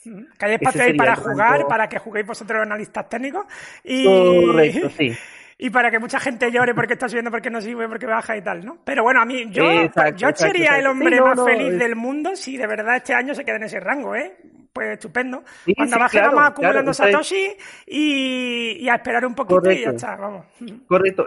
o sea, la, la verdad es, es una, estamos en una buena etapa en donde nosotros podíamos aprovechar para comprar y lo, y lo que yo les digo, o sea, la, el rango es bastante amplio, estamos hablando de 30 mil dólares hasta los 75 mil dólares. Es un rango acumulativo bastante grande, en donde en cualquier punto tú puedes comprar. Y la verdad hay que, deberíamos retener porque estamos en un rango eh, acumulativo y estamos hablando de algo anual. O sea que eh, en el momento en el que rompa ese rango, pues eh, Bitcoin ya se nos dispara y se iría hasta los 200, hasta los 300 mil dólares. Ay, ya empieza a hablar de cosas bonitas, sí, sí. Juan, ¿tú, qué opinas? ¿Ves, también este año así en ese rango? Eh, es posible, es posible. Yo, yo, creo que va a haber más volatilidad. Yo creo que sí nos vamos a salir del rango, ya sea hacia arriba o hacia abajo. Yo creo que eh, se pueden llegar a probar los 60 mil de nuevo o llegar a probar de nuevo los 30 mil. Eh, yo no creo que lleguemos tan bajo como 20 mil, creo que es prácticamente imposible porque ya eh, Bitcoin tiene una, una, masa muy grande, la capitalización de mercado, el total valor de Bitcoin es muy grande y es difícil de mover, y entre más grande, pues va a ser más difícil de mover, y de cierta forma creo que eso le va a llevar a buscar una mayor estabilidad en el largo plazo. Entonces esos crecimientos de un por 10, un bueno, un por 10 de pronto, pero un por 100 en un año, yo ya creo que los veo imposibles, pero asimismo una caída de un 80% en un año también la veo bastante poco eh, probable. Pero sí creo que eh, esto todavía es un activo de riesgo, por lo menos considerado así por la mayoría de las personas que poseen el activo. Yo no creo que muchos lo vean como reserva de valor, eh, distinto de lo que opinamos algunas personas, por ejemplo yo. Entonces sí creo que eh, cualquier evento macroeconómico, como mencionas, un, fundamental, podría dispararlo si de pronto otro país llegara a aceptar Bitcoin como moneda de curso legal o algo fuerte pasara, o por otro lado, que una, prohibición fuerte, eh, de nuevo una subida de tasas de interés eh, fuerte, una caída de las bolsas, podría también eh, tener un movimiento importante en Bitcoin. Entonces, yo no esperaría ese movimiento lateral, yo sí creo que va a haber más, un poquito más de volatilidad, especialmente en la medida en que el año vaya transcurriendo y se vayan, digámoslo así, no solucionando, pero sí aclarando un poco de todas las incertidumbres que tenemos. Por ejemplo, estaba leyendo que, que ya eh, parece que eh, Rusia retira sus tropas de Crimea, entonces como que eso empieza a dar un poco de tranquilidad, vamos a ver qué pasa. En Bielorrusia, creo que ayer anunció un decreto en el que le dan luz verde a las criptomonedas. Hay que ver ya en detalle qué significa eso, pero parece que, yo, yo, creo que todavía estamos muy pendientes de, bueno, qué pasa. Y este año seguro que va a ser el año de regulación no solo para Bitcoin, sino para las criptomonedas en general, DeFi, etcétera, que seguramente hablaremos un poco más adelante. Ahí está, sí. Vamos a seguir, que si no, eh, ya hemos estado en Bitcoin casi 20 minutos y vamos a ir un poco más rápido. Eh, vale, me quería, quería, antes de entrar en el, eh, en cripto en general, creo que Ethereum debe tener su, posición también en, este, en esta charla o en este debate. Solo hablar de Ethereum y ya luego hablamos de las demás criptos que vemos eh, interesantes y tal este año. Pero Ethereum, ¿qué pasa con Ethereum? A mí Ethereum me tiene mm, totalmente descolocado, ¿no? Eh, es decir, como un protocolo que la mayoría de proyectos que están naciendo ahora no quieren tocarlo por las altas fees, o a lo mejor lo quieren tocar en segunda, usando una segunda capa, ¿no? Que esté en la primera. Pero ahora mismo alguien que quiere hacer algo en blockchain descentralizado, que necesiten los usuarios constantemente escribir en blockchain, hacer cosas en blockchain, ni se le pasa por la cabeza porque sigue siendo intratable Ethereum con esas comisiones que tiene tan altas. Sin embargo, sigue ahí segunda, sigue ahí fuerte, sigue ahí, eh, pues eso, con un apoyo brutal por parte del ecosistema cripto. Y, y, bueno, puede ser también, ahora que está entrando mucha gente en Bitcoin, institucionales, fondos, empresas, puede ser el segundo objetivo de, eh, en cuanto a ETF, ¿no? Puede ser el segundo objetivo claro de, oye, vale, ya tenemos Bitcoin, ¿en qué diversificamos lo siguiente, no? Y, y tal, ¿no? Pero bueno, tiene esas pegas, esas pegas de, del gap, tiene por, por otro lado ese eterno, eh, perdona, tío, ahora lo, perdona, que tengo, que tenía aquí esto. No pasa nada. Oye, ¿qué ha pasado? ¿Hola? Yo estoy acá, ¿me escuchas? Vale, ya está, ya está, ya está. Perdón, eh, ya luego corto de nuevo. No pasa nada. Eh, pues como decía, eh, fin practicables, pero por otro lado mucho apoyo. Tiene ese eterno, eh, perdón, voy a seguir por aquí. Tiene ese, esa eterna actualización de Ethereum 2.0 que, que, que, muchos creen que van a traer muchas cosas buenas, pero es eterna y va por muchas tiene muchas fases y no se sabe, no tiene fechas claras y concretas, ¿no? etcétera. Pero bueno, ha habido una primera fase donde ya empieza a quemarse Ethereum, donde había días casi de deflacionario Ethereum, se han quemado más Ethereum que, que, que se han creado. No sé, ¿no? Eh, yo con Ethereum sí que estoy totalmente, de, me tiene desconcertado. No sé, ¿qué pensáis vosotros de Ethereum de cara a 2022? Eh, ah, Juan, otra vez que te tengo aquí ya en pantalla. Perfecto. Bueno, yo he sido claro desde hace tiempo que yo Ethereum lo veo más como una compañía que, el Ether como una criptomoneda. Yo creo que esto es una empresa donde hay un grupo de personas que eh, toman las decisiones para dónde va y eso no es malo. Hay empresas que les ha ido muy bien y tenemos el caso de eh, pues, Apple, Alphabet, que son los dueños de, de Google, eh, Meta, mejor dicho, hay muchísimas compañías muy exitosas, o sea que el hecho de ser una compañía no, no quiere decir que no sea exitoso. Yo no creo que el éxito de Bitcoin dependa de que todas las demás fracasen o, de que todas las demás salgan adelante. Entonces yo creo que Ethereum va a tener su espacio o tiene su espacio. Como tú dices, eh, yo personalmente ya me decepcioné hace mucho tiempo de Ethereum por, por distintos temas. El tema de la actualización que lleva ya pendiente desde que yo entré a este mundo, 2017 ya no, Ethereum 2.0 está a la vuelta de la esquina y llevamos ya prácticamente más de cuatro años y todavía pues hay progreso, pero no es tan importante como tú dices, eh, hay más competencia, ya las, los desarrolladores, los usuarios están buscando soluciones que se ajusten más a sus necesidades, eh, de pronto también sacrificando otras propiedades importantes como la descentralización, pero a la gente no le importa eso. A la gente, la gente que quiere, pues quiere tener sus NFTs y poder eh, comprar barato y jugar en estos eh, play to earn y, y mintear, bueno, y hacer participar en DeFi y un montón de cosas que hoy en día pues es bastante insostenible o por lo menos hay que tener mucho dinero para hacerlo en Ethereum.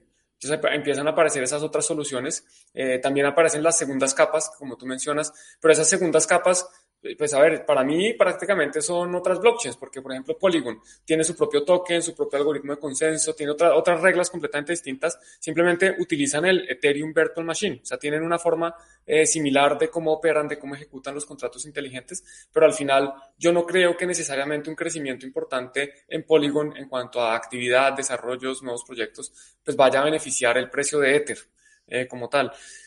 Por otro lado, pues está el tema de, la quema de, tokens, de la quema de Ethers, que, hasta el momento, como tú dices, ya ha habido días de, de Ethers deflacionarios, básicamente que se queman más Ether, que dejan de aparecer Ether en una tasa mayor a los Ethers nuevos que, que son minados. Entonces eso hace que la oferta total de Ethers pues disminuya y en teoría pues eso debería tener un efecto positivo en el precio, pero sabemos que, pues, que eso puede cambiar, ¿no? Ethereum ya ha cambiado su política monetaria, digamos la forma de imprimir Ethers, de crear nuevos Ethers y ahora de quemarlos varias veces. Empezó con 5 Ethers por bloque, después 3 Ethers por bloque, después 4 Ethers por bloque, ahora hay dos, dos mecanismos al tiempo porque están los Ethers que se llevan los mineros más los Ethers que se llevan los que están en Proof of Stake y menos los Ethers que se queman. Entonces, esos son, son políticas que van cambiando eh, cada vez que les da la gana. Y de nuevo, no es que esté mal o bien, simplemente que es distinto y pues que no es donde yo pondría, digamos, el, el valor que le quiero dejar a mis hijos.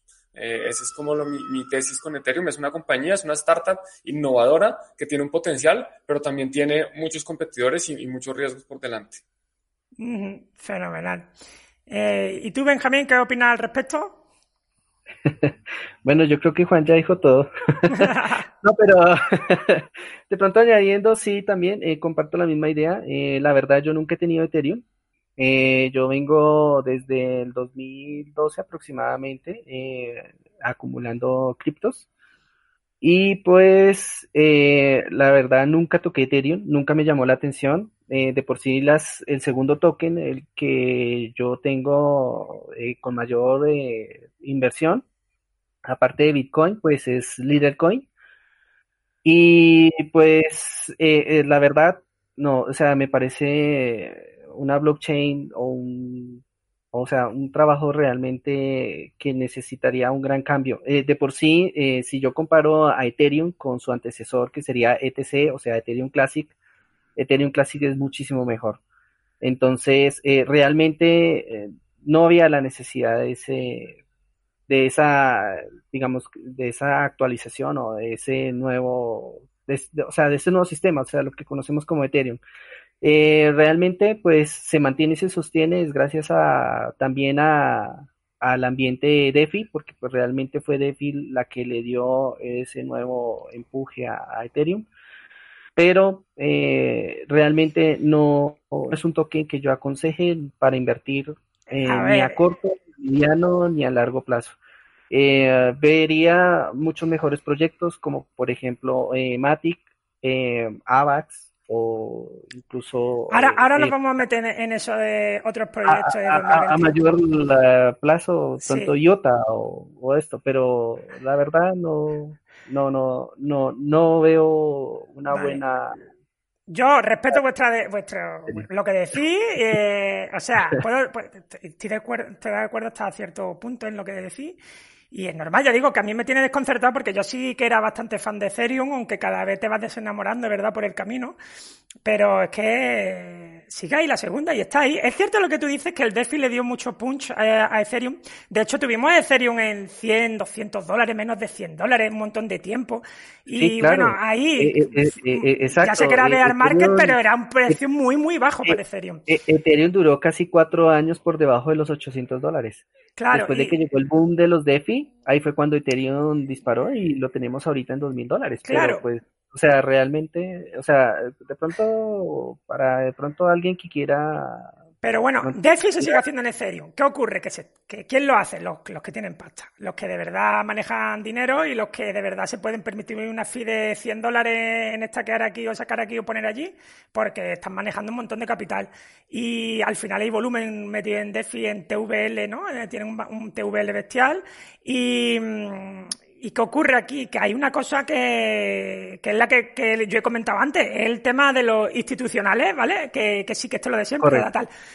Eh, nosotros, de hecho, ahora hemos sacado una entrevista con un proyecto, lo voy a decir ya, se llama Credo, que es un proyecto que está muy bien situado, se ha metido con Metamask institucional y buscan eso, ¿no? Eh, buscar la manera de que un fondo pueda coger, tener su Metamask y, y entrar en DeFi porque eso hoy por hoy no lo pueden hacer. ¿Quién, ¿Quién, guarda esa clave privada? ¿Quién tiene el valor de guardar esa clave privada de ese Metamask? ¿no? Y esto es lo que soluciona sí, un poco Credo.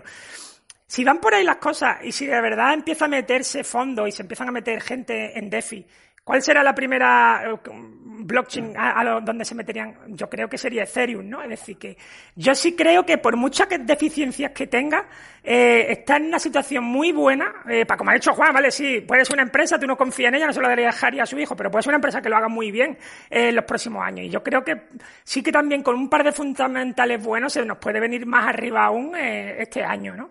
esa es mi opinión. No sé aunque digamos, bueno, digamos añadiendo, pues eh, también tenemos claro que, por ejemplo, las DeFi están optando ahorita por las opciones eh, multicadena, entonces eh, se pueden adaptar a cualquier red, inclusive hay muchas que están cambiando a Cardano, otras a Polkadot, entonces realmente, o sea, las DeFi están prácticamente independizando de Ethereum y pues eso, pues prácticamente lo puede dejar totalmente fuera, fuera de la jugada. Es cierto que lo que he dicho yo del metamask institucional, eh, Credo lo vende, de hecho, así. Dicen, es que ya con un metamask con, eh, que vayan con Ethereum Virtual Machine, ya se pueden meter en... Ellos tienen un sistema para que las claves de las empresas estén bien seguras y descentralizadamente, pero ya se pueden meter en cualquier protocolo de, de cualquier blockchain que sea compatible con Metamask, básicamente. Pero bueno, Vale, venga, seguimos. Yo quiero rápidamente simplemente decir que, de, acuerdo contigo, Ethereum tiene unas ventajas importantes frente a sus competidores. Eh, uno es que pues ya lleva cerca de tres o cuatro años como el segundo, eh, la segunda criptomoneda más importante del mercado. Eso le da cierta reputación. Y también ya hay capital institucional. No es que vaya a llegar. Ya, por ejemplo, creo que esta semana o la semana pasada, KPMG Canadá anunció que había invertido en Ether. Y eso pues le da confianza. El alcalde de Nueva York, Eric Adams recibió parte de su salario en Ether, entonces definitivamente está a pasos adelante de las demás.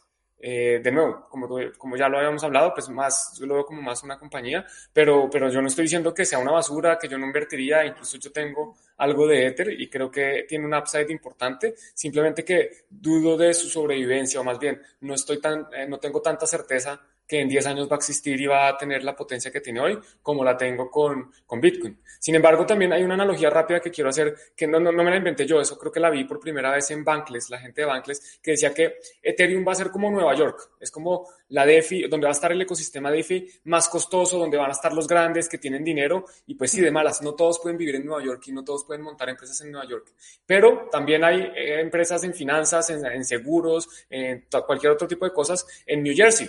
Entonces New Jersey puede ser, no sé, Matic o Polygon, y después puede haber otras un poquito más lejos, Atlantic City, o, se van a, la mitad del, del, país y se van a Minnesota o alguna cosa así, y pues los costos son menores, obviamente pues allá no están jugando con los niños grandes como son los, los equivalentes a JP Morgan, Goldman Sachs, etcétera, que están en Nueva York, pero pues está cabida y definitivamente lo siguen utilizando, sigue existiendo y, y, las, la congestión de la red, los costos altos, es porque hay demanda, es porque hay gente que está dispuesta a pagar por eso, no es porque simplemente, ah, no es que es costosa ya, no, no es costosa, es porque hay gente utilizándola y dispuesta a pagar.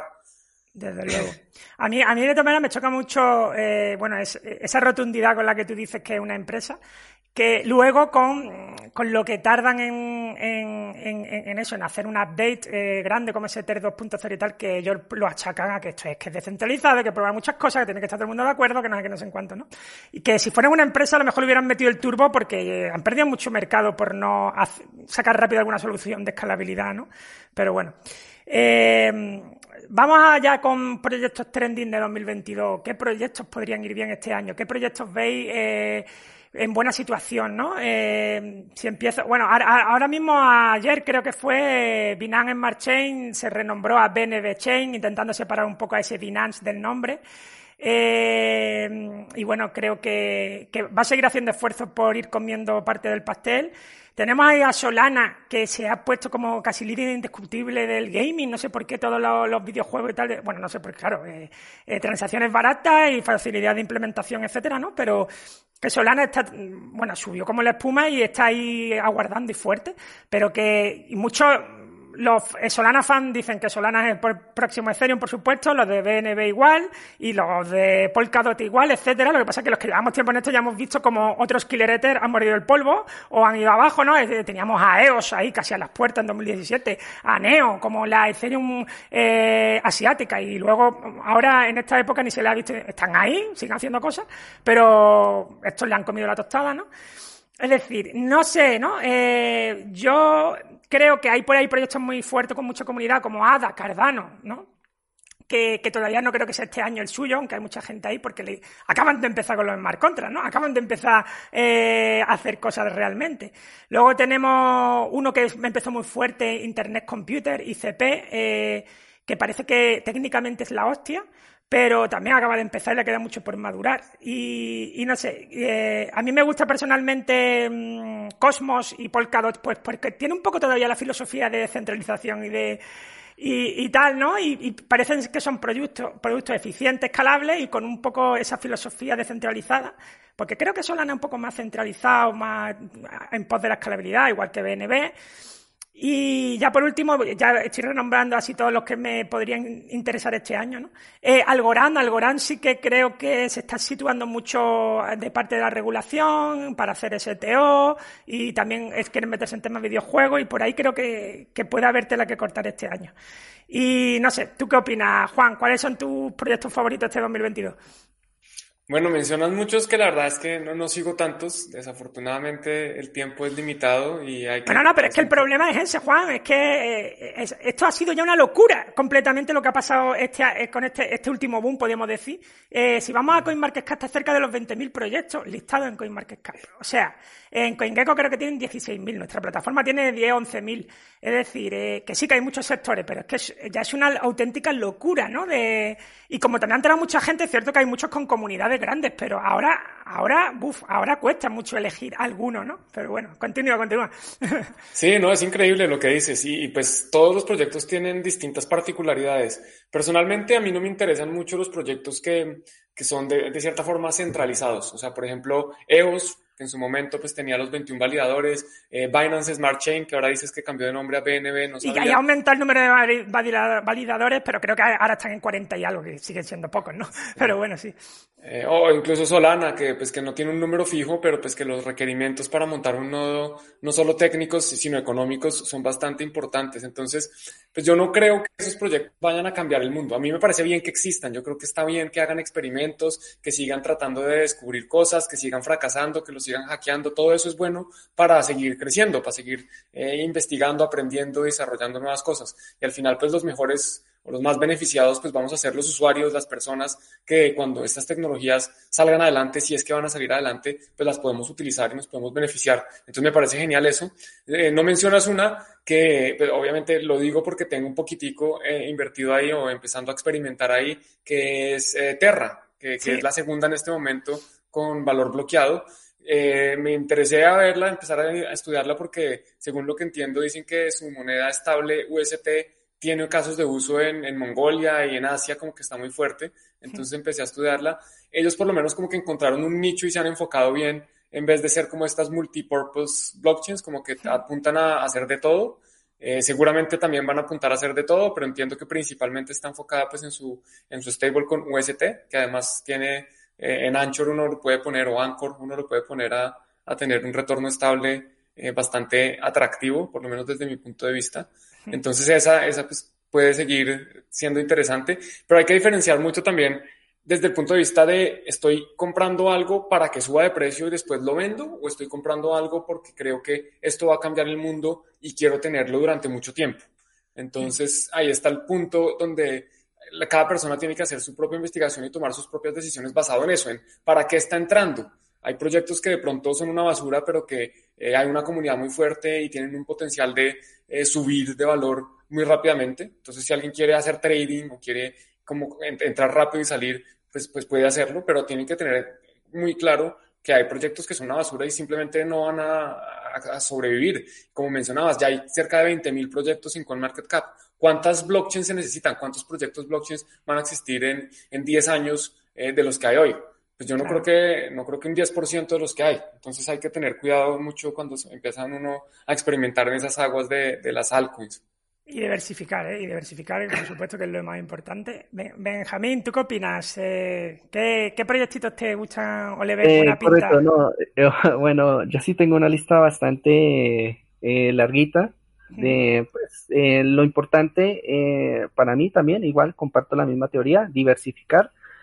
Eh, en, en cuanto a tokens, pues me gustan los tokens que realmente eh, tengan un sentido común, o sea, en cuanto a desarrollo tecnológico y enfoque, o sea, tengan ese enfoque. Eh, por ejemplo, eh, IOTA, como lo había nombrado, me gusta porque pues está enfocado, por ejemplo, a la computación cuántica, ¿sí? Entonces, y como proyecto, pues, hacia el Internet de las Cosas, estamos hablando de inteligencia artificial, entonces está realmente enlazado con lo que se espera para, para, un futuro y que no es un futuro lejano, realmente es un futuro muy corto porque realmente estamos viendo cómo, por ejemplo, la, la inteligencia artificial ha venido evolucionando de manera muy rápida, ¿no? Entonces, en ese sentido, pues yo me enfoco más en, en proyectos que estén destinados a, a, a, un, a un progreso eh, tecnológico. Eso incluye también la medicina, eh, el campo, por ejemplo, la tecnificación del campo, eh, o sea, todas estas áreas que realmente nos van a beneficiar a nosotros en un futuro. Entonces, en ese caso, pues, por ejemplo, tendría yo a Lina, a DEN. DEN. DEN muy poco la conocen, que es un activo que se enfoca en, telecomunicaciones, red de datos y telecomunicaciones. ¿Esa es D-E-N-T? ¿DENT? D-E-N-T, sí. ¿Ontology? No.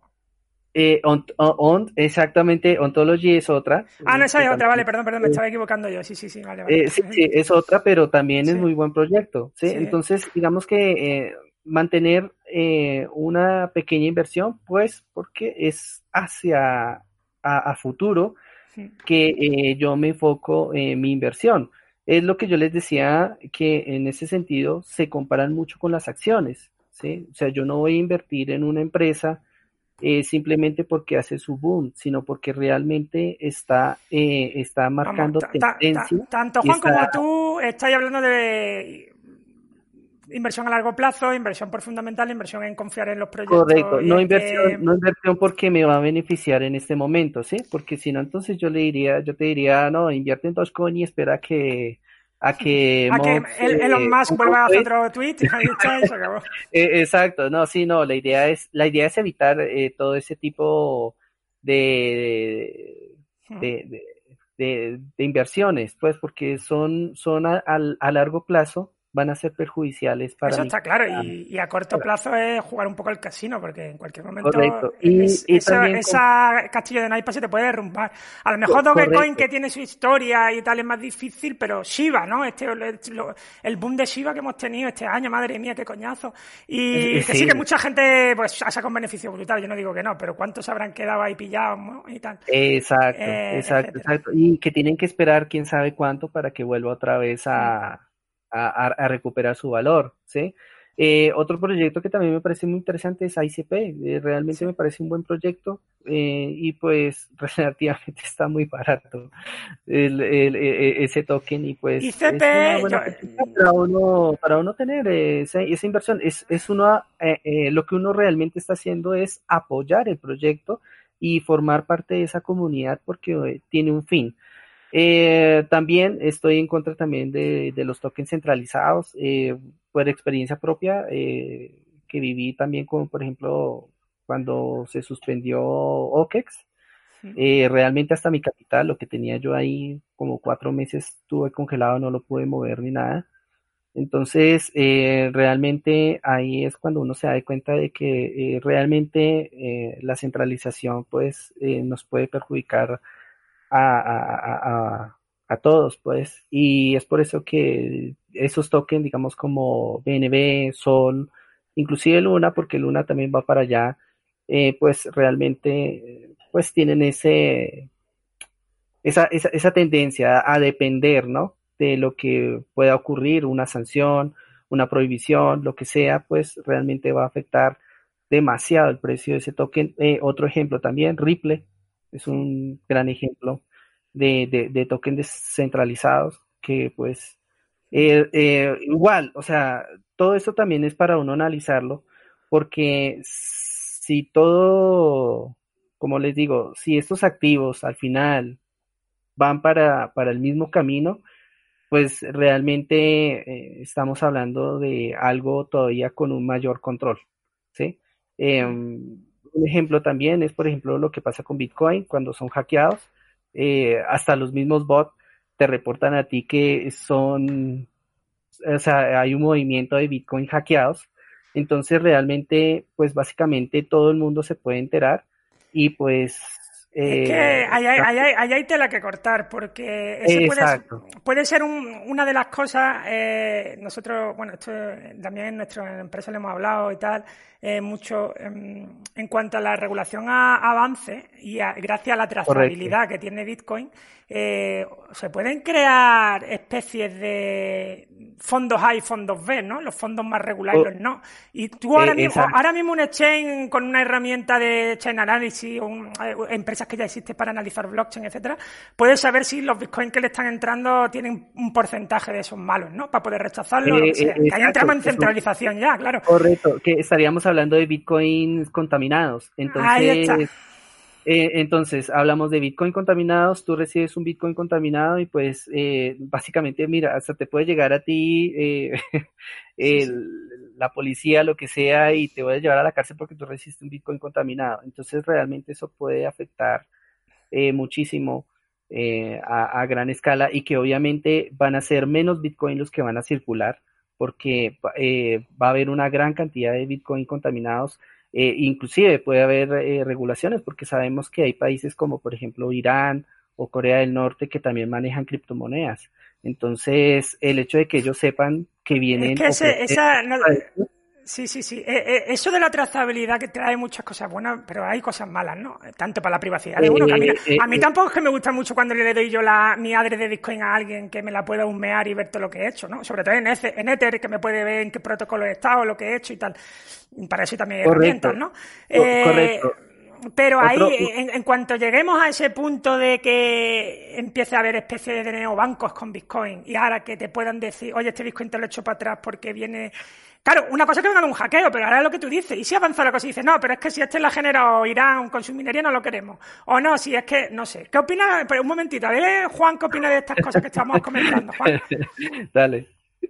Bueno, pero sean un poquito más concretos. ¿Cuál sería la pregunta específica? Bueno, no, simplemente es que ha abierto el melón este de la trazabilidad y eh, últimamente me preocupa un poco. Eh, en cuanto a se puede, si, se, si, avanza la regulación, ¿crees que podremos tener una especie de Bitcoin mm, eh, contaminados, como ha dicho aquí el compañero, y Bitcoin de más calidad, porque unos vengan de, de provenientes de hackeo, pueden venir provenientes de cosas que no quiera la regulación, no tienen por qué ser hackeos, ¿no? Sí, yo, te pregunto, tú cuando recibes un Bitcoin, ambos, eh, Carlos y Benjamín, cuando reciben un Bitcoin, miran o una fracción de Bitcoin, van a la cadena a ver de dónde viene y, miran su historia y miran la trazabilidad, si viene de un hack, si viene de, un minero, viene de algún lado? Yo la verdad que no. Ahora, te digo una cosa, con Ethereum sí que es lo mejor. Si me interesa la persona que me manda algo en Ethereum, sí que miro a ver, oye, a ver qué ha hecho este, qué protocolo ha usado, a ver si está metido en DeFi. Eso sí lo he hecho alguna vez, pero con Bitcoin no. Benjamín. Eh, sí, claro. Tú miras, tú vas a la cadena a ver de dónde viene. Sí, claro, claro, claro, porque realmente eh, es preocupante porque, o sea, si tú recibes y te bloquean tu billetera, claro que, pues igualmente, o sea, todo lo que me llega, pues yo lo mando a frío, pero el hecho de que yo no pueda retirar, por ejemplo, eh, un Bitcoin o lo pueda convertir a dólares, eh, pues si simplemente por tenerlo, retenerlo en una billetera, pues realmente no le vería un sentido como una pero, tú, entonces tú recibes Bitcoin y te pones a mirar atrás quién, quién te la ha mandado. En la, eh, sí, sí, claro, claro, claro, claro, ¿Y tú lo haces, Juan, o no lo haces? a ver si yo soy el raro. No, vale, vale. Y, creo, que, creo que ahí también se muestra mucho pues, la visión de cada persona, ¿no? Hay personas que ven Bitcoin como una herramienta para hacer más dólares. Eh, hay personas que ven Bitcoin como una herramienta para salirse de los dólares. Yo personalmente uso Bitcoin para tener menos euros y para tener menos dólares. Yo no quiero tener euros, dólares, pesos, nada de eso. Entonces, en el futuro que yo tengo en mi cabeza, yo esos bitcoins que voy a, que voy a, esos satoshis que voy acumulando, como hablábamos, este año que se viene, ojalá no se suban mucho para seguir poder acumular antes de que lleguen las grandes instituciones. La mayoría de los bitcoins que voy a tener los voy a utilizar mucho más adelante o mi familia eh, vía Lightning Network. ¿Y, qué trazabilidad va a haber ahí? A mí personalmente no me preocupa mucho porque primero es que yo no vendo, porque si vendo me toca pagar impuestos y personalmente pues trato de pagar los menos impuestos posibles. Entonces, eh, obviamente ateniéndome a lo que toque. Entonces, yo tengo yo un futuro distinto en donde no tengo que pasar a pesos, yo no tengo que pasar a dólares o a euros, simplemente utilizo los bitcoins y, y, cuando alguien me los reciba, yo dudo que esa persona vaya a ver de dónde vienen y si ve de dónde vienen, pues vienen de mí, pues no, no vienen de otro lado. No, pues si antes estuvieron en un hack, pues qué cagada, ¿de dónde lo recibí yo? Yo, no, yo ya no sé si fue un exchange o si fue una persona que me hizo un pago o si fue que vendí una bicicleta y me pagaron en, en bitcoin, no, no tengo ni idea. Yo, no es algo que me preocupe, si es algo que le debe preocupar más a los traders o a los que están interactuando frecuentemente con el, el sistema bancario, con, con, exchanges que están mirando de dónde vienen esos bitcoins. Pero pues yo no tengo nada, a mí no me preocupa mucho. Fenomenal. Sí, aunque, aunque bueno, eh, eh, eso es, eh, bueno, en cuanto a la adopción por la parte de los bancos, pues básicamente lo están haciendo, pero de manera indirecta, ¿no? Para eso está MicroStrategy, perdón, me enredé. Mi, MicroStrategy está para eso. o sea, es la que está en este momento, es una de las ballenas que mm, mayormente acumula Bitcoin. Y lo que muchos no se dan de cuenta es que esta, esta corporación, pues, la mayoría de las acciones las controlan los bancos. O sea, Goldman Sachs tiene acciones con ellos, eh, JP Morgan también tiene acciones con ellos. Entonces, pues no lo hacen de, manera directa, pero sí lo hacen de manera indirecta. Entonces, en el momento en el que comiencen ellos a manipular los Bitcoin y todo, pues ahí es cuando nosotros vamos a ver eh, realmente eh, el alcance que ellos tienen en cuanto a regulaciones, sanciones y todo esto demás, porque pues obviamente lo, que, lo que yo he analizado a profundidad, pues es que esto lo que ayuda es a realmente tener un mayor control sobre el sistema monetario. Entonces, eh, y, de esta manera eh, controlar cómo circula, o sea, de esa manera yo ya sé cómo va a circular el, activo, pues, ¿sí? O sea, de esta manera yo ya tengo un control de que si movió, si se movió un Bitcoin a tal zona, pues ya yo ya estoy seguro de que está en esa zona y, efectivamente, y de esa manera, pues eh, se puede controlar eh, hasta el tema de, se me fue la palabra, mm, eh, de, corrupción y todo esto claro, Claro, vamos a decir, el, Quedan dos, quedan dos cuestiones que quería tocar. Y se nos está yendo el tiempo encima, tenemos 53 minutos, eso tiene que ser que me lo estoy pasando bien porque se me ha pasado volando, pero eh, para ir un poco más, más rápido, eh, hemos abierto una, una que, no, que no venía a cuento, pero había una parte de regulación, ya que estamos aquí vamos, vamos con la regulación rápido, ¿no? He abierto el tema este porque es, un tema que me preocupa últimamente, que es eh, de que esto sea tan trazable, que trae muchas cosas buenas, pero a la vez para controlarnos es mucho peor, ¿no? Yo siempre lo digo cuando estoy dando alguna charla y tal, y me empieza lo de siempre, eh, que con Bitcoin se, con Bitcoin se hacen actos delictivos y no sé qué. Digo yo, si es que la peor manera de delinquir es usar Bitcoin, porque es que como le toquen las pelotas, con perdón de la palabra, a la persona inadecuada y te entre el FBI o la CIA o lo que sea, te van a pillar por algún lado al final. Como ha pasado hace poco con lo de Bitfinex, que han pillado los de los bitcoins de Bitfinex un, un, montón de bitcoins, ¿no? ¿A qué personaje? Eso, eh, no veas qué personaje. Inclusive, eh, también estamos, o sea, también hay que estar atentos, por ejemplo, al token eh, de Pax, Pax Gold. Sí. Con el que puedes comprar oro. Además, eh, yo lo he usado y además está, está genial que tiene su, propio explorador de bloques y si tú metes tu tal, te sale hasta la onza que tiene, dónde está y tal y cual. Ese, ese mola eh, mucho. Eh, exacto, exacto, exacto. Sí, y, tú inclusive puedes hacer cambios por, por, por oro en casas de, de, de, de cambio o de que tengan reservas de oro o pequeñas reservas de oro, tú puedes también hacer el cambio. Ellos te reciben el token y te devuelven a ti eh, el oro, eh, que equivale a ese token. Entonces, o, o, si tú quieres dólares o si tú quieres euros, también te lo hacen. Entonces, o sea, e, es, ese sentido de que obviamente todo comienza a regular. Eh, otro, otro aspecto que de pronto sí me preocupa es tokens como SNX. De por sí tengo algo invertido en ese token, pero eh, lo que me preocupa es porque es el sentido que ellos le dan. Tokens sintéticos, ¿no? Que, que, replican valores de acción y ahí sí puede llegar la SEC y decir, esto hay que cargárselo porque de qué va, este mercado secundario aquí bebiendo de nosotros, ¿no? Y, que, y que lo puede hacer con todo, o sea, con metales, con activos como el petróleo, eh, y con los mismos tokens. De por sí a los, a los tokens les agregan es una S al final, o sea, te cambia, cambias ese token por, digamos, Bitcoin, por Bitcoin y le agregan una S al final. Entonces son Bitcoins No, no, no para claro, eh, esos son proyectos peligrosos en cuanto a...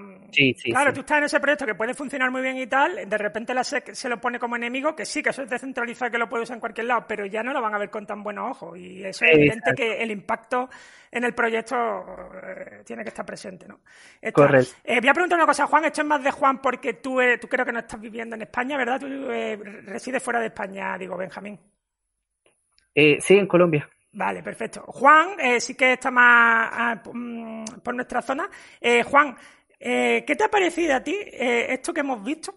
que de repente Binance se registra en el Banco de España Todavía no ha hecho una empresa en España como tal, todavía no ha hecho nada, pero de repente ha habido una huida masiva de inversores cripto españoles eh, por si le dan los datos a Hacienda o, claro, supongo que todo va en torno a lo mismo, ¿no? A impuestos, no quiero pagar impuestos y tal, ¿no?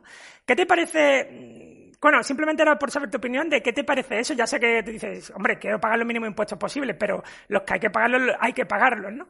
y, y y claro, ¿qué, te parecería ¿no? Eh, eso, que de repente eh, siguieran eh, ese proceso que yo creo que el que seguirá, que los echen cada vez estén más regulados y por narices haya que pasar por KIC? De acuerdo, yo creo que este año va a ser el año de, la regulación, nos guste o no nos guste, y pues hay que pagar los menos impuestos, pero si el día que le pongan a uno impuestos que a uno no le gustan, pues uno tiene la libertad, hoy en día es más fácil poder moverse a otro país. Y, yo creo que ese es el riesgo que está corriendo España y que están corriendo los países que tomen una postura muy negativa o muy amenazante frente a las criptomonedas en, particular, digamos, hasta frente a este tipo de, de, activos. Porque yo conozco gente que españoles y eh, extranjeros viviendo en España que se han ido a Portugal eh, que les queda al lado, que tienen comida similar, eh, que es incluso un poquito más barato, porque ofrecen condiciones muy similares de vida y condiciones mucho más favorables en impuestos. Entonces, si se ponen muy agresivos con eso, pues la gente se les va a ir. Eh, entiendo también que la gente se asuste y digan, ah, bueno, si Binance se registra, pues yo busco otra opción. Eh, muchas personas piensan que por tener criptomonedas no hay que pagar impuestos y, no por tenerlas hay que pagar impuestos, no hay que pagar impuestos por tenerlas, que quede claro, pero hay que pagar si uno genera una ganancia, si uno genera una ganancia de capital, si uno genera un beneficio en la, después de la venta o el intercambio de cualquier activo, no solo las criptomonedas. Entonces, eh, pues la gente no quiere eso, o por lo menos no quieren, quieren tratar de ocultarlo. Eh, pero yo creo que ocultarlo no es la forma correcta. O sea, yo, yo, pues, yo creo que la privacidad está bien y que uno tiene que eh, procurar tenerla lo más posible, pero, pero Hacienda es una entidad que yo le tengo pánico. A mí no hay nada que me dé más miedo que las agencias de impuestos, eh, porque esas son las que lo van a perseguir a uno y, seguramente lo van a hacer pagar si trató de evitarlo. Y ahorita que hablamos precisamente de la trazabilidad, pues el problema con la blockchain o el beneficio, una característica de la blockchain para no ponerle una categoría, eh, un juicio de valor, es que deja las transacciones registradas. Entonces puede que Hacienda no se dé cuenta hoy y este año me la perdone y que el próximo año también. Pero va a llegar la tecnología donde Hacienda va a decir, ah, bueno, Juan Pablo, es que acabamos de identificar que usted tenía esta billetera, esta billetera era suya y usted no declaró estos impuestos de hace tres años eh, y van a ir por mí. Entonces hay que tener cuidado con eso porque, porque esas transacciones van a quedar registradas para siempre en, unos nodos, en unos computadores, ordenadores que Hacienda va a poder tener acceso. Es que Hacienda puede tener un nodo y ver qué es, esas transacciones que están ocurriendo. Entonces, pues es preocupante para los que no pagan impuestos. Y yo entiendo que hay gente que abiertamente dice, no, yo no pago impuestos, no estoy de acuerdo con los impuestos. Yo los respeto, pero es que a mí personalmente sí me da pereza que me vengan a joder eh, las haciendas, las, las, agencias judiciales, agencias del gobierno, porque no hice algo que, que, debía hacer. Entonces, pues a pesar de que no me guste, pues toca, o por lo menos yo lo veo así. Desde luego, vamos, yo también. Y A ver, es que hay muchos aquí que son holders, eh, largoplacistas o, o, que quieren crecer su inversión muchísimo en el mundo cripto y tal. Y es como, ¿tú sabes de quebraderos de cabeza que tendría si tienes un montante importante de dinero eh, no tenerlo regulado, aunque te quiten? Que aparte que en España, aunque sean impuestos grandes y tal, por la ganancia eh, no es tanto como otros que, les quitan un cuarenta y pico, casi un 50%, de aquí como mucho un 23 y se acabó, ¿no? Y, es decir, te quieres, el día de mañana has podido hacerlo bien y te, quieres comprar una casa, hostia, es que como no lo hagas reguladamente, tienes muchas dificultades, ¿no? Aparte de luego que como te pilles la que te puede caer, ¿no? O un coche o lo que sea, ¿no? Es decir, vives más tranquilo llevándolo como lo tienes que llevar, yo soy proclive a eso, aunque es verdad que si te tocan mucho las narices y, pues sí, tienes que pensar irte a otro lado que sea mejor para ti. Pero, pero bueno, también creo que, oye, hay, algunas cosas como que, que, tenga yo que, justificar cada eh, permuta que haga, ¿no? Cosas así como hay ahí en, en España, que si lo quiere hacer súper bien y tal.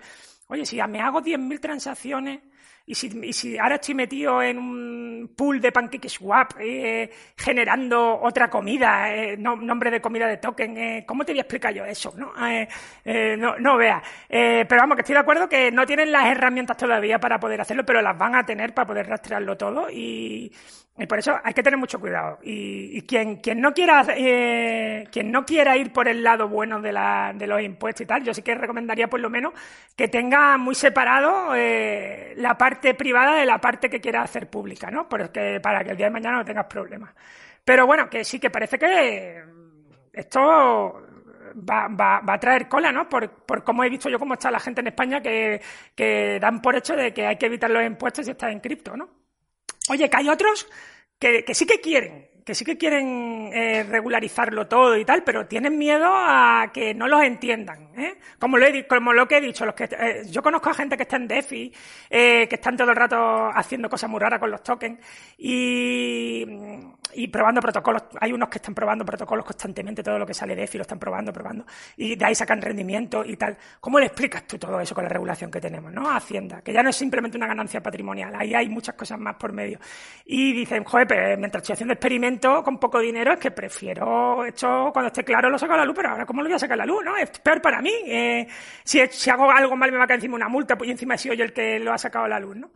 No sé, pero, pero no veo yo a la gente muy por la labor de, de, eso, ¿no? Ahora, aquí en España, por ejemplo, tenemos una, una cosa que ocurrió, perdóname Benjamín, que estoy hablando mucho de España, una cosa que ocurrió con, con las casas de apuestas, que hubo un momento en que las casas de apuestas, y sobre todo eh, pasó mucho con los jugadores de póker, donde pues cualquiera podía montar una web de póker y tal, y llegó una normativa muy restrictiva y solo los que tenían licencia, unas cuantas licencias, eh, podían estar en estas páginas, de ahí se había información que va directa a Hacienda y de ahí eh, además no se podía entrar. De hecho, en España yo no puedo entrar en, una eh, eh, en, una web de póker que no tenga licencia, ¿no? Te la capan, no sé cómo, pero te la capan. De hecho, me ha pasado a mí con un proyecto, por desgracia, Virtue Poker, un proyecto descentralizado de póker que yo estaba muy contento y, hubo un momento que me caparon. Cuando llegó a Mainnet me dijeron, desde España no se puede.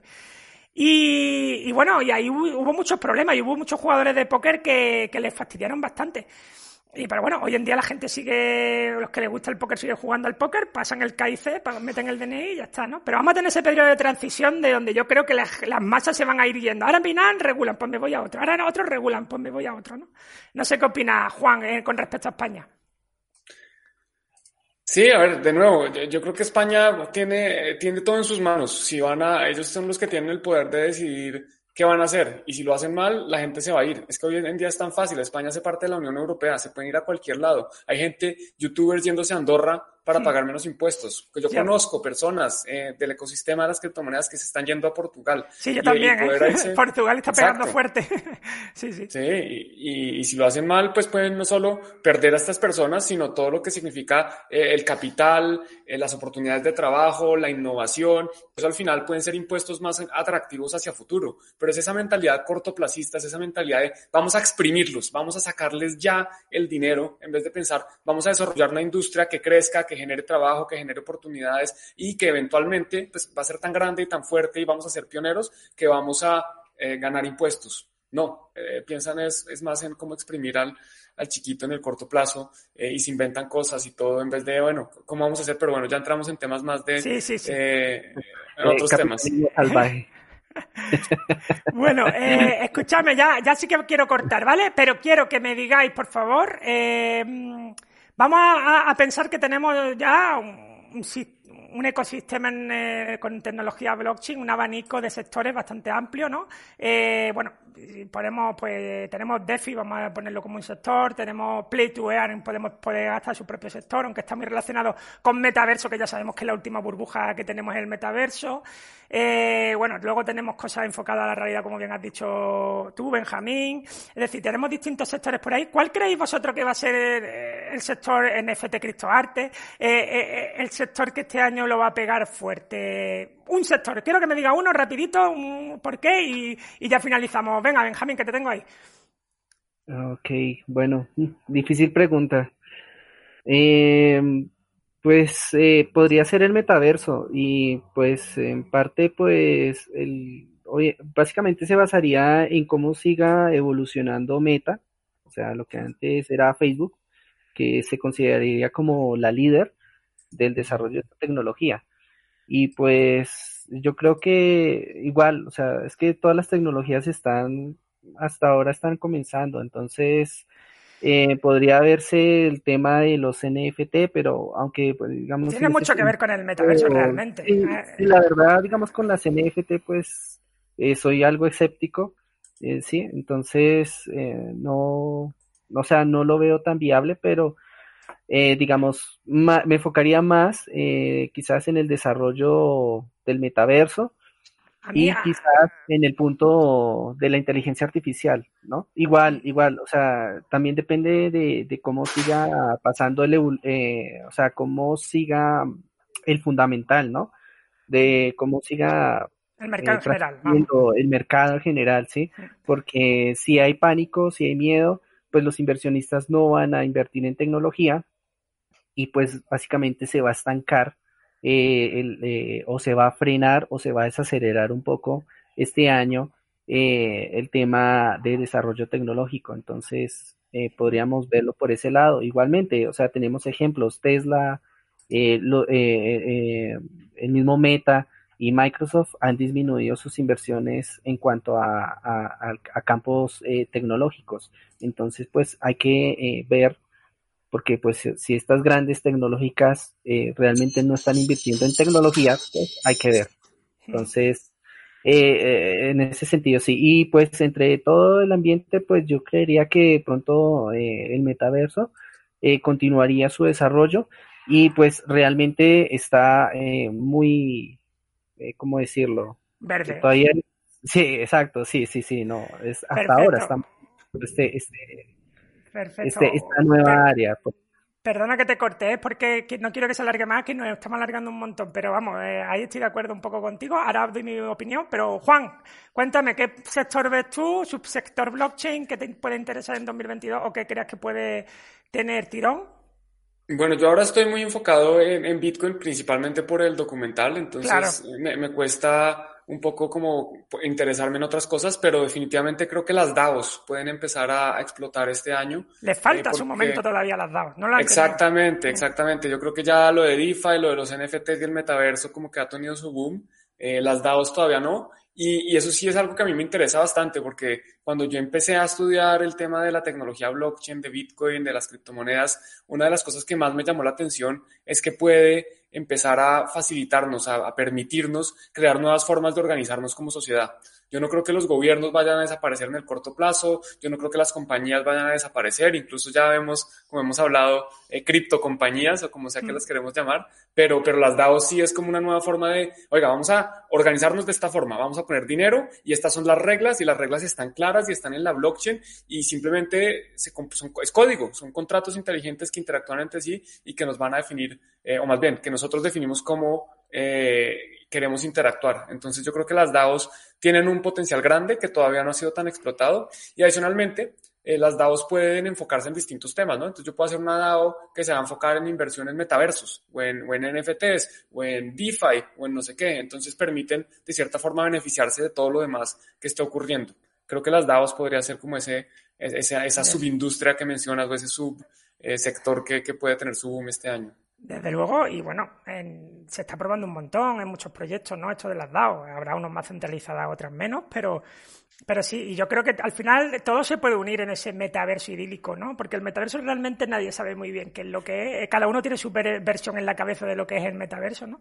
Para mí es todo interconexión, para mí es eso una realidad paralela y para eso tiene que haber una gobernanza también y creo que ahí estarían las DAO, ¿no? Eh, etcétera. Eh, yo sí que he visto lo de, como bien ha dicho Benjamín, que el metaverso eh, ha traído las miradas de, empresas que no estaban interesadas hasta ahora. Sí que sé que es por temas promocionales, pero mm, bueno, ya sabéis, Facebook se renombró en Meta y de repente los metaversos que ya existían, que no lo inventó Facebook, eh, que ya se estaba trabajando en proyectos metaversos tipo de Centraland o Sandbox, pegaron un pelotazo brutal, ¿no? Ahora tenemos un burbujón que no sé dónde acabará. Pero sí que es cierto que no paran. Ahora Carrefour ha comprado un eh, terreno en Sandbox. Eh, luego Samsung en Decentraland. Es decir, las marcas están entrando al metaverso porque, bueno, queda muy guay, ahora es muy tecnológico, no hay tanta aplicación, se te llena la gente por si va a regalar un pop de eso pues se te llena de, de pop hunter o lo que sea, pero se ve gentecilla y dice, mira, están haciendo cosas guay. Pero lo están comprando y están moviendo el mercado, ¿no? ¿Dónde va a acabar eso? No sé si estamos en una burbuja o todavía le queda mucho esa burbuja. Y ya está. Por mi parte, el proyecto, eh, o sea, yo creo que, como estoy ahora un poco eh, con Credo, porque eh, le hice una entrevista y he estado investigando un poco acerca de este proyecto, que al final es Metamask institucional, al final es DeFi para institucional. Eh, yo creo que el DeFi es súper potente eh, en cuanto llega a, los grandes, ¿no? Y, lo vean y vean Simplemente esos protocolos que tenemos eh, para pasar de USDT a USDC, dos bolsas, y tú los pones ahí, ya te está generando un rendimiento. Y estamos viendo rendimientos del 6%, 7% anual, que son muy fáciles de, generar con stables. Eh, yo creo que nada más que eso, verlo a empresas que tienen su dinero guardado en el banco o en fondos de estos súper seguros que le dan un 0,5 anual, van a decir, hostia, ¿no? Y de ahí para adelante, ¿no? La de cosas que, la de oportunidades que puede traer DeFi institucional. Y yo creo que por ahí eh, puede ser un buen sector este año. Y, nada más, que se nos ha alargado un montón. Oye, eh, muchísimas, muchísimas gracias a los dos. Eh, Juan, por favor, dinos, despídete y dinos dónde te puede encontrar nuestra audiencia, si quieren seguirte. Bueno, Carlos, muchas gracias por la invitación. Eh, Benjamín, un gusto conocerte y a toda la audiencia también gracias por estar aquí poniendo atención a este evento que se nos fue un poquito más largo. A mí me encuentran muy fácil, Juan en Cripto, con i latina, en cualquier red social, arroba Juan en Cripto en Twitter, Juan en Cripto canal en YouTube, en Instagram, Juan en Cripto. Y también los invito a seguir el documental Revolución Bitcoin. Ese es arroba revolución con B, obviamente la B de Bitcoin, revolución con B, y también en todas las redes sociales igual. Ay, genial. Pues eso lo, vamos, lo ponemos aquí, ¿vale? En, la descripción del vídeo. Yo eso no sé por qué lo tenía, no, no, no, sabía que existía esa cuenta, así que lo voy a seguir ahora mismo. Perfecto. Muchas gracias. Fenomenal. Y Benjamín, tú estás, bueno, quien quiera ver tus análisis, pues están ahí en baincrypto.com barra es, ¿no? Correcto, eh, sí. Y aparte, ¿tienes Twitter público o, mueves algo por redes? ¿Qué es donde te puedes eh, No, personalmente no tengo redes sociales, entonces eh, bueno, pero ahí están, que entren en Bain eh, exacto, sí, me pueden eh, encontrar en mis análisis, los análisis técnicos se, hacen diarios en, nuestro portal de noticias, también tenemos, estamos en Twitter, estamos en Facebook, entonces en YouTube también. y vuestro grupo de Telegram también. Y eh, exacto, sí, en YouTube, que es donde realizamos nuestros análisis eh, semanales. Eh, también eventualmente hacemos también cursos de aprende. Y en nuestro canal de, de Telegram de Bencrypto en español. Bueno, pues todo eso aquí en la descripción del vídeo lo podéis encontrar. Pues nada, muchísimas gracias a los dos. Eh, ya hablaremos al cerrar el año a ver lo que hemos acertado y lo que no. Y, bueno, y, vamos a hablar constantemente. Y ya está. Un abrazo muy fuerte a los dos. Nos vemos. Lo mismo. gracias. Recordamos que el XCB, el token incentivo de nuestra plataforma, un token de la BNB Chain o BSC Chain, hace poco se, se rebrandeó eh, la marca de esta blockchain. Y bueno, que lo podéis comprar directamente en PancakeSwap y AppSwap o lo podéis ganar en nuestra plataforma. Simplemente tenéis que loguearos en cryptoverse.com y participar, colaborar en la plataforma. Por ahora lo que se puede hacer es colaborar en nuestros concursos de portfolios virtuales que nos surten de datos muy valiosos. Y bueno, en breve tendremos un montón de mecanismos para poder usar el token. Así que estar, estar atentos a nuestras redes sociales.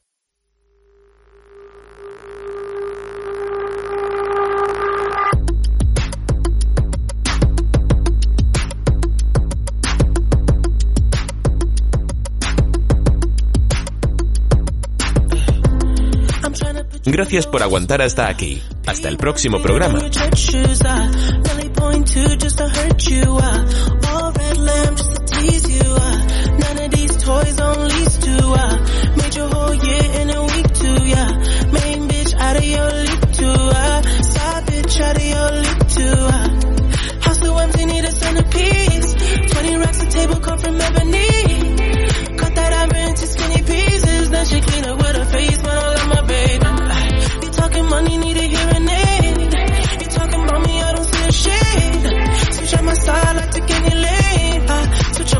I kill any pain.